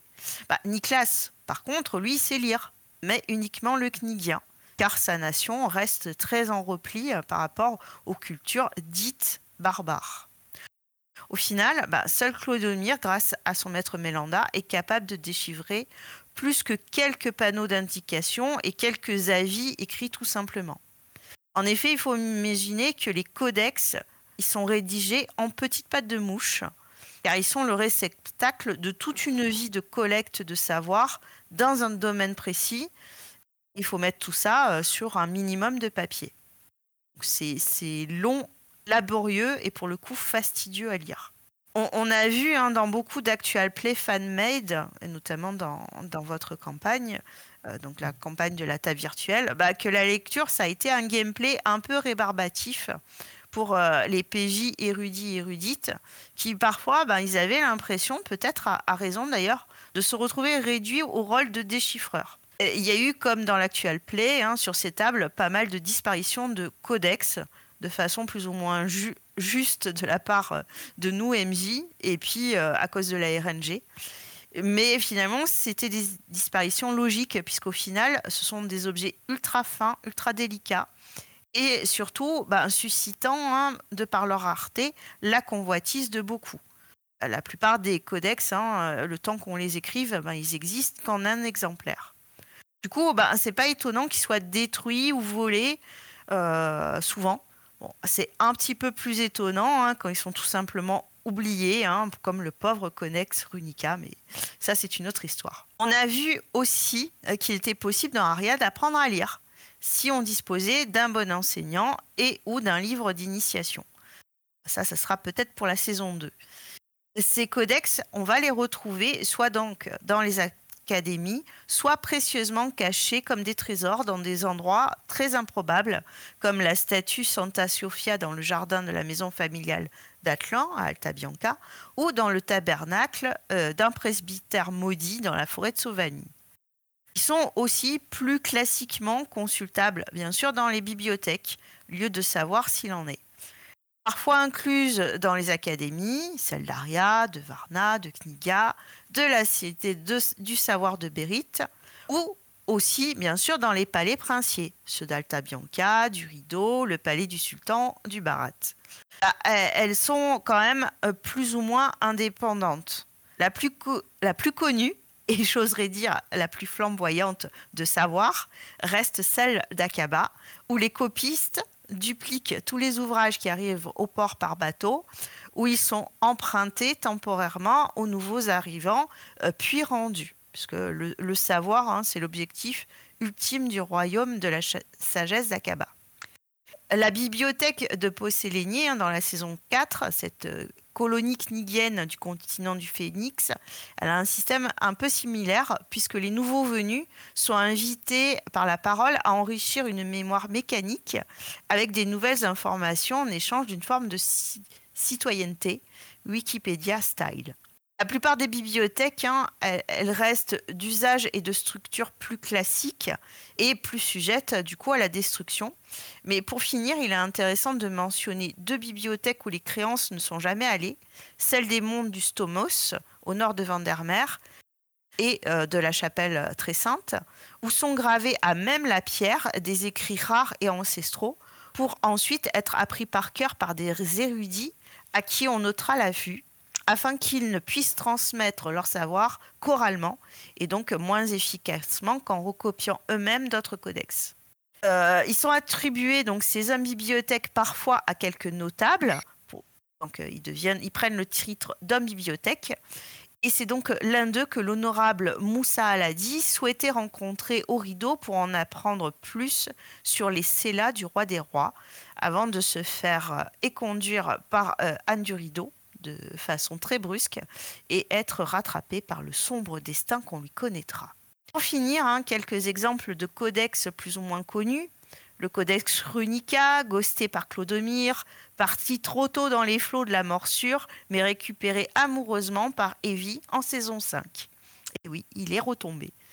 Le codex Naturalia, mais nommé en codex simplement Botanica par Niklas, et à en moitié trempé aussi à cause de lui.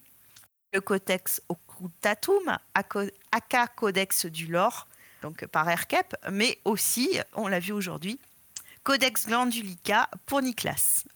Le Codex Rex Regum par l'honorable Moussa Aladi, récupéré après bien des péripéties à Akaba, spoiler. Le Codex Stella, dont la quête sera totalement foirée par les créances et qui sera récupéré aussi par Evie plus tard et encore plus tard par Louise Wichel. Le Codex Amoris, capable de transformer un homme sans cœur en poète de l'amour, idéal pour Atlan, clin d'œil, clin d'œil. Euh, Le codex Animalis Intelligentsia, cher à Grigory Morov. Le codex Culinae Principum, pour réaliser un parfait gâteau au yaourt, ayant juste une petite particularité extraordinaire qui plaît tellement à mes tables, mes joues heureuses, vous êtes géniaux. Le codex Jocus, qui prouve que les mots tuent, même de rire. Le codex Lenta, rapport d'enquête horrifique de la prêtresse Kindry dans l'OS d'Halloween, le codex OVO que Clodomir réussira à subtiliser avec l'accord plus ou moins tacite d'Olympia. Tu vois, elle est sympa, c'est la don.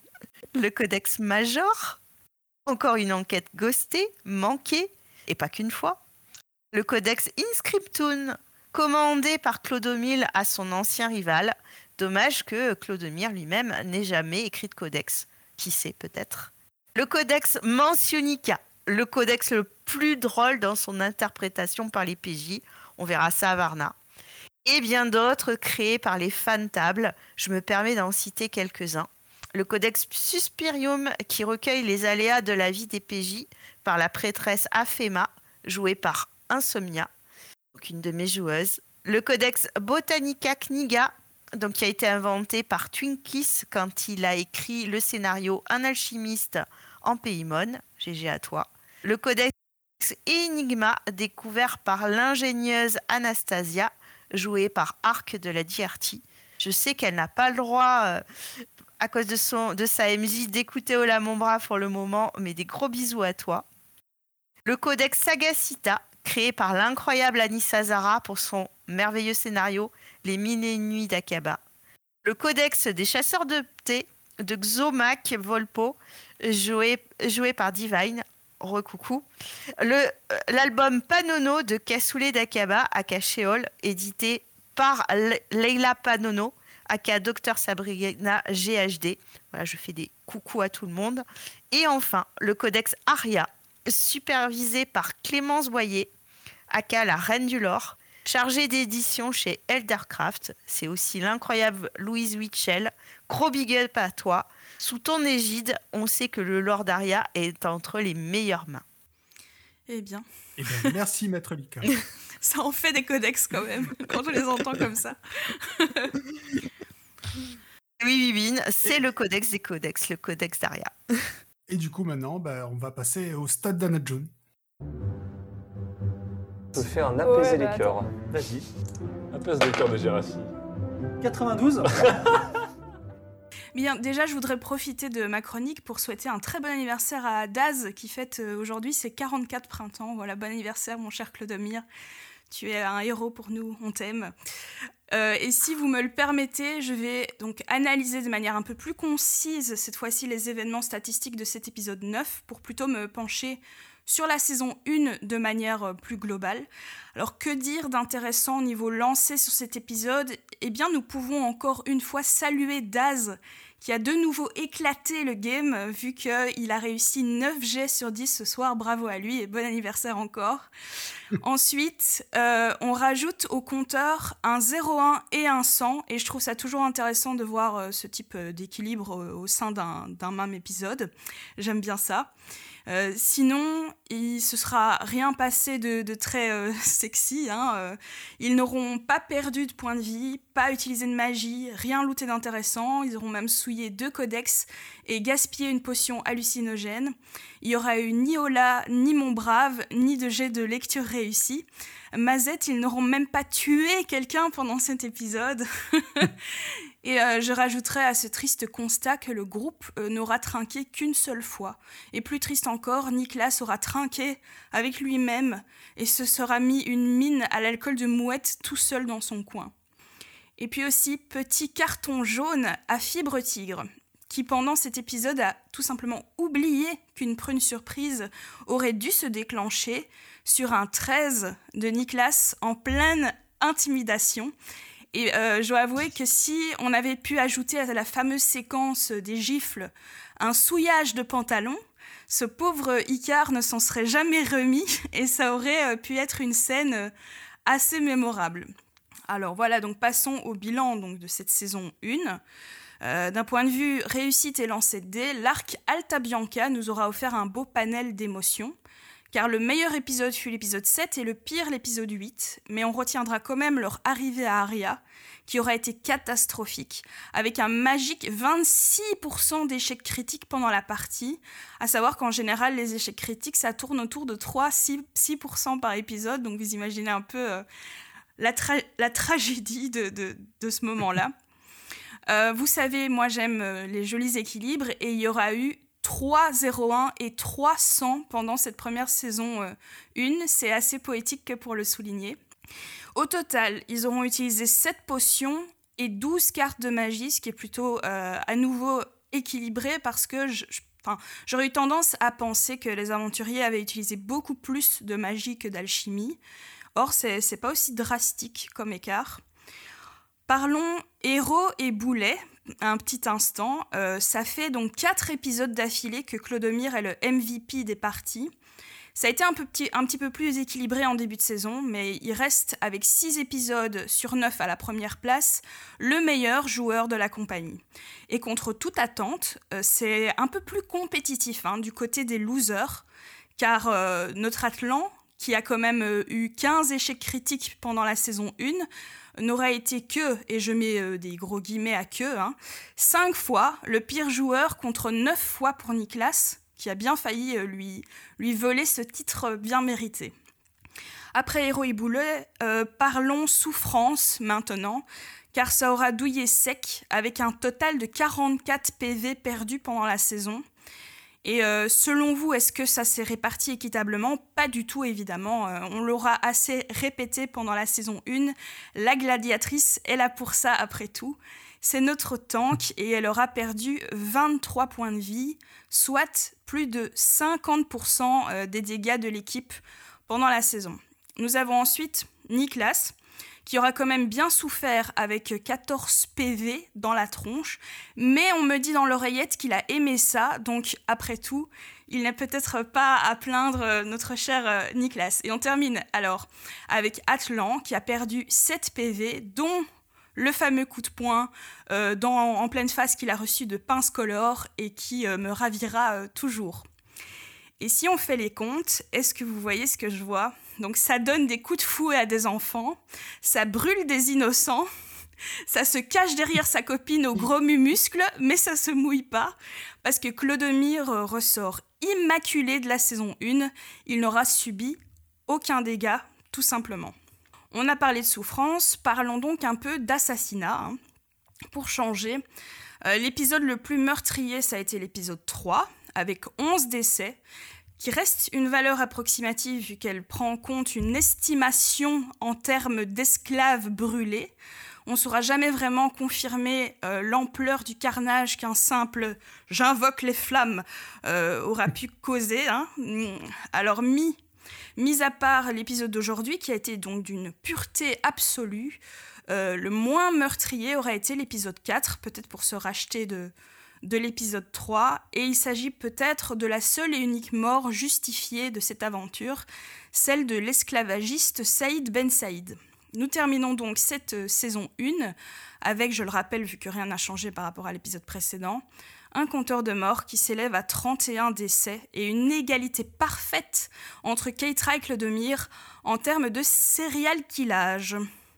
Alors, et je terminerai avec ça, euh, vous vous demandez sûrement, depuis les tréfonds de votre chaumière, euh, quel a été le jet le plus lancé par les joueuses, mais soyons sérieux un instant, il n'y a aucun suspense, il s'agit bien du 92 qui est apparu 9 fois pendant la saison. Et sur les neuf, je vous le demande à vous, vous, euh, mes amis, et vous, le chat, combien ont été lancés par Atlan, selon vous, sur les neuf? 8 Non, moi je dirais 6. Qui dit Ouais, 6 aussi.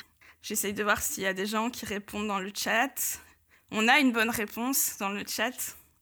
Et on a une bonne réponse chez mes amis aussi parce que sur 9 jets, 8 ont été faits par Atlan. 8 sur 9. Donc le mec, à lui tout seul, aura pratiquement donné le jet avec le plus d'occurrence. Et je pense sincèrement que cette histoire entre Atlan et euh, le 92, je ne m'en remettrai jamais, car c'est tout simplement improbable. Voilà, c'est tout pour moi. Merci de m'avoir écouté. Merci. Ben, merci. Et bravo, euh, Sax la bagarre, qui a trouvé la bonne réponse. Oui Bravo. mais, mais vu que c'est moi, peut-être c'est triché, tu vois. Oui, peut-être. C'est de plus en plus flou cette histoire. On va passer à la prédiction de Célano. Il s'approche tout doucement, à, vraiment à, pas feutré. Et là, il voit quelque chose d'incroyable. D'incroyable. Incroyable. Mais vous ne le saurez que la semaine prochaine. Oh non Waouh, j'ai pas l'habitude de jingle et tout. Ça m'a, ça m'a fait peur. Du coup, euh, alors pour cette fin de séance, j'ai juste envie de parler d'Amaury parce que c'est ce que j'ai fait tout du long de l'épisode, j'ai l'impression. Et juste, j'ai trop envie de le voir en tant que mousse chez les pirates, passer du côté obscur. J'ai envie de le voir renier la compagnie créance et leur tourner le dos. Et j'espère au fond de moi qu'ils ne parviendront pas à mettre la main dessus ou qu'ils renonceront à lapin du oula lapin l'appât du gain pour euh, le laisser suivre sa voie. Euh, Peut-être que c'est la pirate qui parle en moi. hein. Comme je l'ai dit, genre, euh, je suis un, un petit peu Seiden, c'est mon premier rôle. Au fond, il pourrait être dans l'équipage de Kaina. Et j'ai tellement envie de voir les retrouvailles entre les deux frangines. Genre, euh, est-ce que tout va bien se passer? Est-ce qu'elles vont, est-ce qu'elles vont s'entendre? Est-ce que ça va aller et tout? Euh, C'était quelque chose que j'avais apprécié dans le jeu de Shadow et que bah, j'espère retrouver à cette table-ci parce que Shadow, elle avait vraiment, euh, elle, elle avait vraiment joué la frangine hyper, hyper loyale. C'était, je trouve, très chouette. Et euh, sinon, je suis curieuse de voir le corbeau noir joué par Fibre Tigre. J'ai hâte de voir ça. Et euh, putain, j'ai envie de les voir prendre le karma pour l'usage abusif du pavillon royal. Et j'espère que ce sera pas l'immense galère royale euh, à qui il le livre, ce drapeau, qui paieront les pots cassés. Voilà. Merci beaucoup. Et pour Fro- Sang-Froid Fillon, vous avez rajouté Ah quelque oui. chose J'y ai même pas pensé. J'ai complètement zappé ce passage. Euh, Oh bah je, je pense, je pense que ça va être incroyable et que euh, il va se calmer. C'était ça, non? Elle lui avait dit, euh, elle lui avait demandé de se calmer, je crois. Je sais pas, t'as noté un truc sur le conducteur, mais tu peux changer si tu veux. C'est vrai? Bah ouais. Ah oui? Waouh Ah oui, en plus, je me contredis toute seule. Donc, désolée pour ça. Je pense que euh, Sang-Froid Fillon, il va refuser d'obéir. Euh, en plus, je crois que j'avais, j'avais fini l'épisode sur... euh, J'étais restée bloquée sur les claques, donc je crois que j'avais envie de le voir s'énerver et semer la destruction. Et j'avais peut-être aussi un peu envie que euh, la nouvelle saison commence sur un carnage euh, incroyable. Ah, le chaos. Voilà, J'adore tes prédictions, c'est là. j'aime de plus en plus de les voir dans des situations incontrôlables, incontrôlées. et C'est fort. Pourrait que tu sois servi. Désolée pour le cafouillage, j'avais genre euh, dans ma tête j'avais fini. Et ben du coup, comme on, euh, on a eu des questions, on va... Désolé Anna. Anna June, pardon. On va passer à la question d'auditeur. Il y a une lettre que je te confie qui est là. Holy shit Sainte merde. Voilà. Alors, je te la lis Alors, du coup, comme il y en a plusieurs, je vais faire, on va faire ça autrement. Je vais poser les questions et celui qui veut répond. Donc, Tini Nounours nous demande quel est votre loot préféré de la saison 1 La louche d'or. Et toi, Anna, quel, quel est t'as quelque chose à dire? Ah non, euh, pff, non, je sais pas. Euh, pas Moi, j'aime bien la louche d'or aussi. Ouais, elle est bien, c'est vrai. Il y a la cuillère en argent aimé. aussi qui est marrante euh, comme loot, mais c'est pas un vrai loot. Oui, parce que ce qui est drôle avec la cuillère, c'est ce qu'ils en font. Enfin, surtout ce que Dommage qu'ils aient pas récupéré le, le set, le set complet, quoi. Cuillère, euh, argent, Ouais. euh, louche d'or. Il y a aussi euh, un, un certain couteau de bronze que Tini Mais- Nours connaît ouais. bien. Ouais, euh, j'allais parler. Il n'y a pas une marmite aussi à un moment? Spoiler, oui. Oui, oui, un peu plus tard. Mais, mais, euh, le, le poignard expéditif, c'est dommage que il dans beaucoup de tables, personne le calcule, alors que c'est un, super bel objet, quoi. C'est comme ça. Ah bah c'est la comtesse Najun Barker qui est là en ce moment, donc tout va bien. C'est bien vrai, c'est bien vrai. Il est dans mon inventaire. Servira-t-il un jour à tuer quelqu'un? Ah ah. Ragonda nous demande si vous étiez des gens vivants à Aria, ce serait où? Et qu'est-ce que vous feriez? Euh, Il y a une question de Flémic aussi qui, dit, qui était de- du même ordre. euh, si vous deviez habiter euh, dans une des cités traversées par la compagnie, ce serait où? Et là, pour le Ouais. coup, euh, j'ai un avis. Alors, euh, petite info à savoir sur moi, c'est je suis une passionnée, mais quand je dis passionnée, ça fout les boules à quel point je suis passionnée de l'Écosse. Et du coup, le pays Mon, euh, il pleut tout le temps, il fait vert, il y a des prairies, euh, il y a des montagnes, il y a des, petits ruisseaux. euh.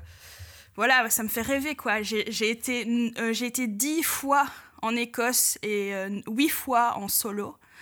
Et, si je pouvais aller m'installer dans un petit cottage au pays Mon et, je sais pas moi, euh, traire des vaches poilues, euh, ce, ce serait, ce serait pas de refus.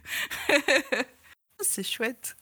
Moi, vous le savez, hein, j'aime beaucoup Altanegra, donc ça serait Altanegra, même s'ils y sont pas passés, mais ils en ont entendu parler. Et euh, Mais t'irais vivre, à, t'irais vivre à Altanegra Ah, j'adorerais vivre à Altanegra avec un perso OP, bien sûr. hein. Et peut-être, ouais, un- une exploratrice, par exemple, comme, comme Evie.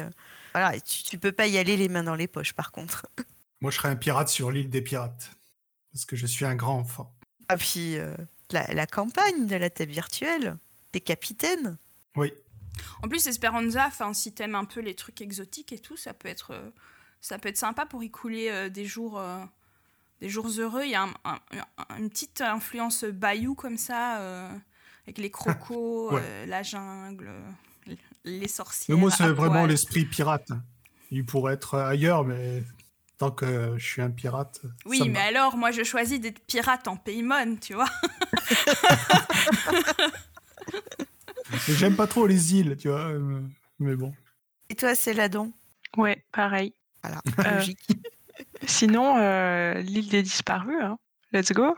Ah ouais Pour résoudre les mystères et en plus il doit y avoir tellement de trucs, genre on, on dit ouais c'est que des déchets qu'il y a là-bas, mais je suis sûre il doit y avoir euh, plein de d'espèces de mini trésors quoi. Ah, Mais J'avoue, quel ennui.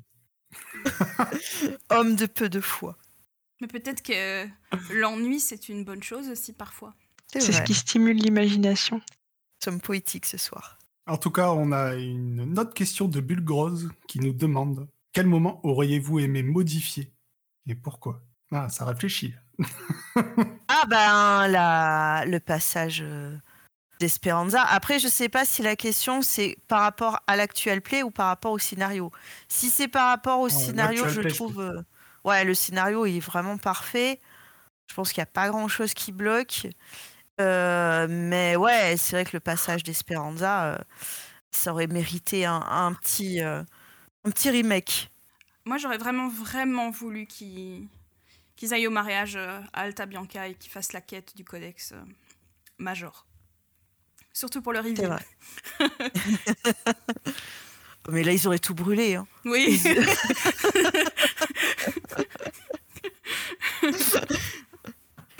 Oui, effectivement, comme Moi, j'aurais voulu qu'ils euh, aillent pas voir l'île des abandonnés. Voilà. Ah, ah, ça y est.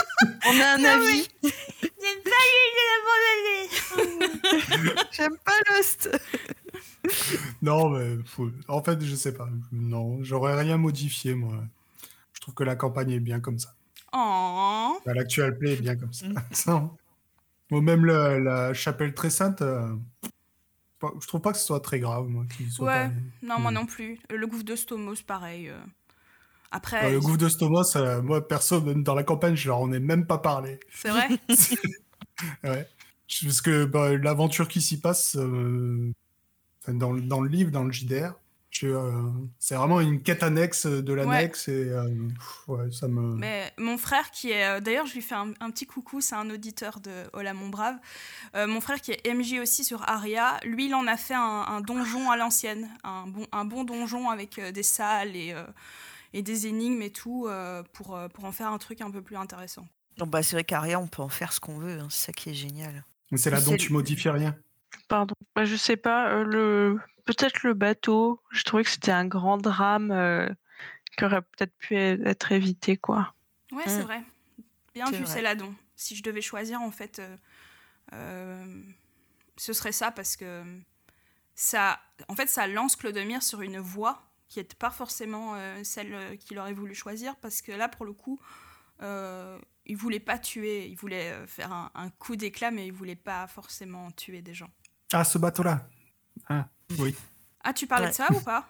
Oui, pardon. Je croyais que tu, tu demandais à Aircap. Oui, oui, je parlais de celui-là. Et on a une dernière question de Beban ou Bebin, j'en sais rien. Désolé pour la prononciation. Il va falloir des pseudos un peu plus faciles, ça serait bien.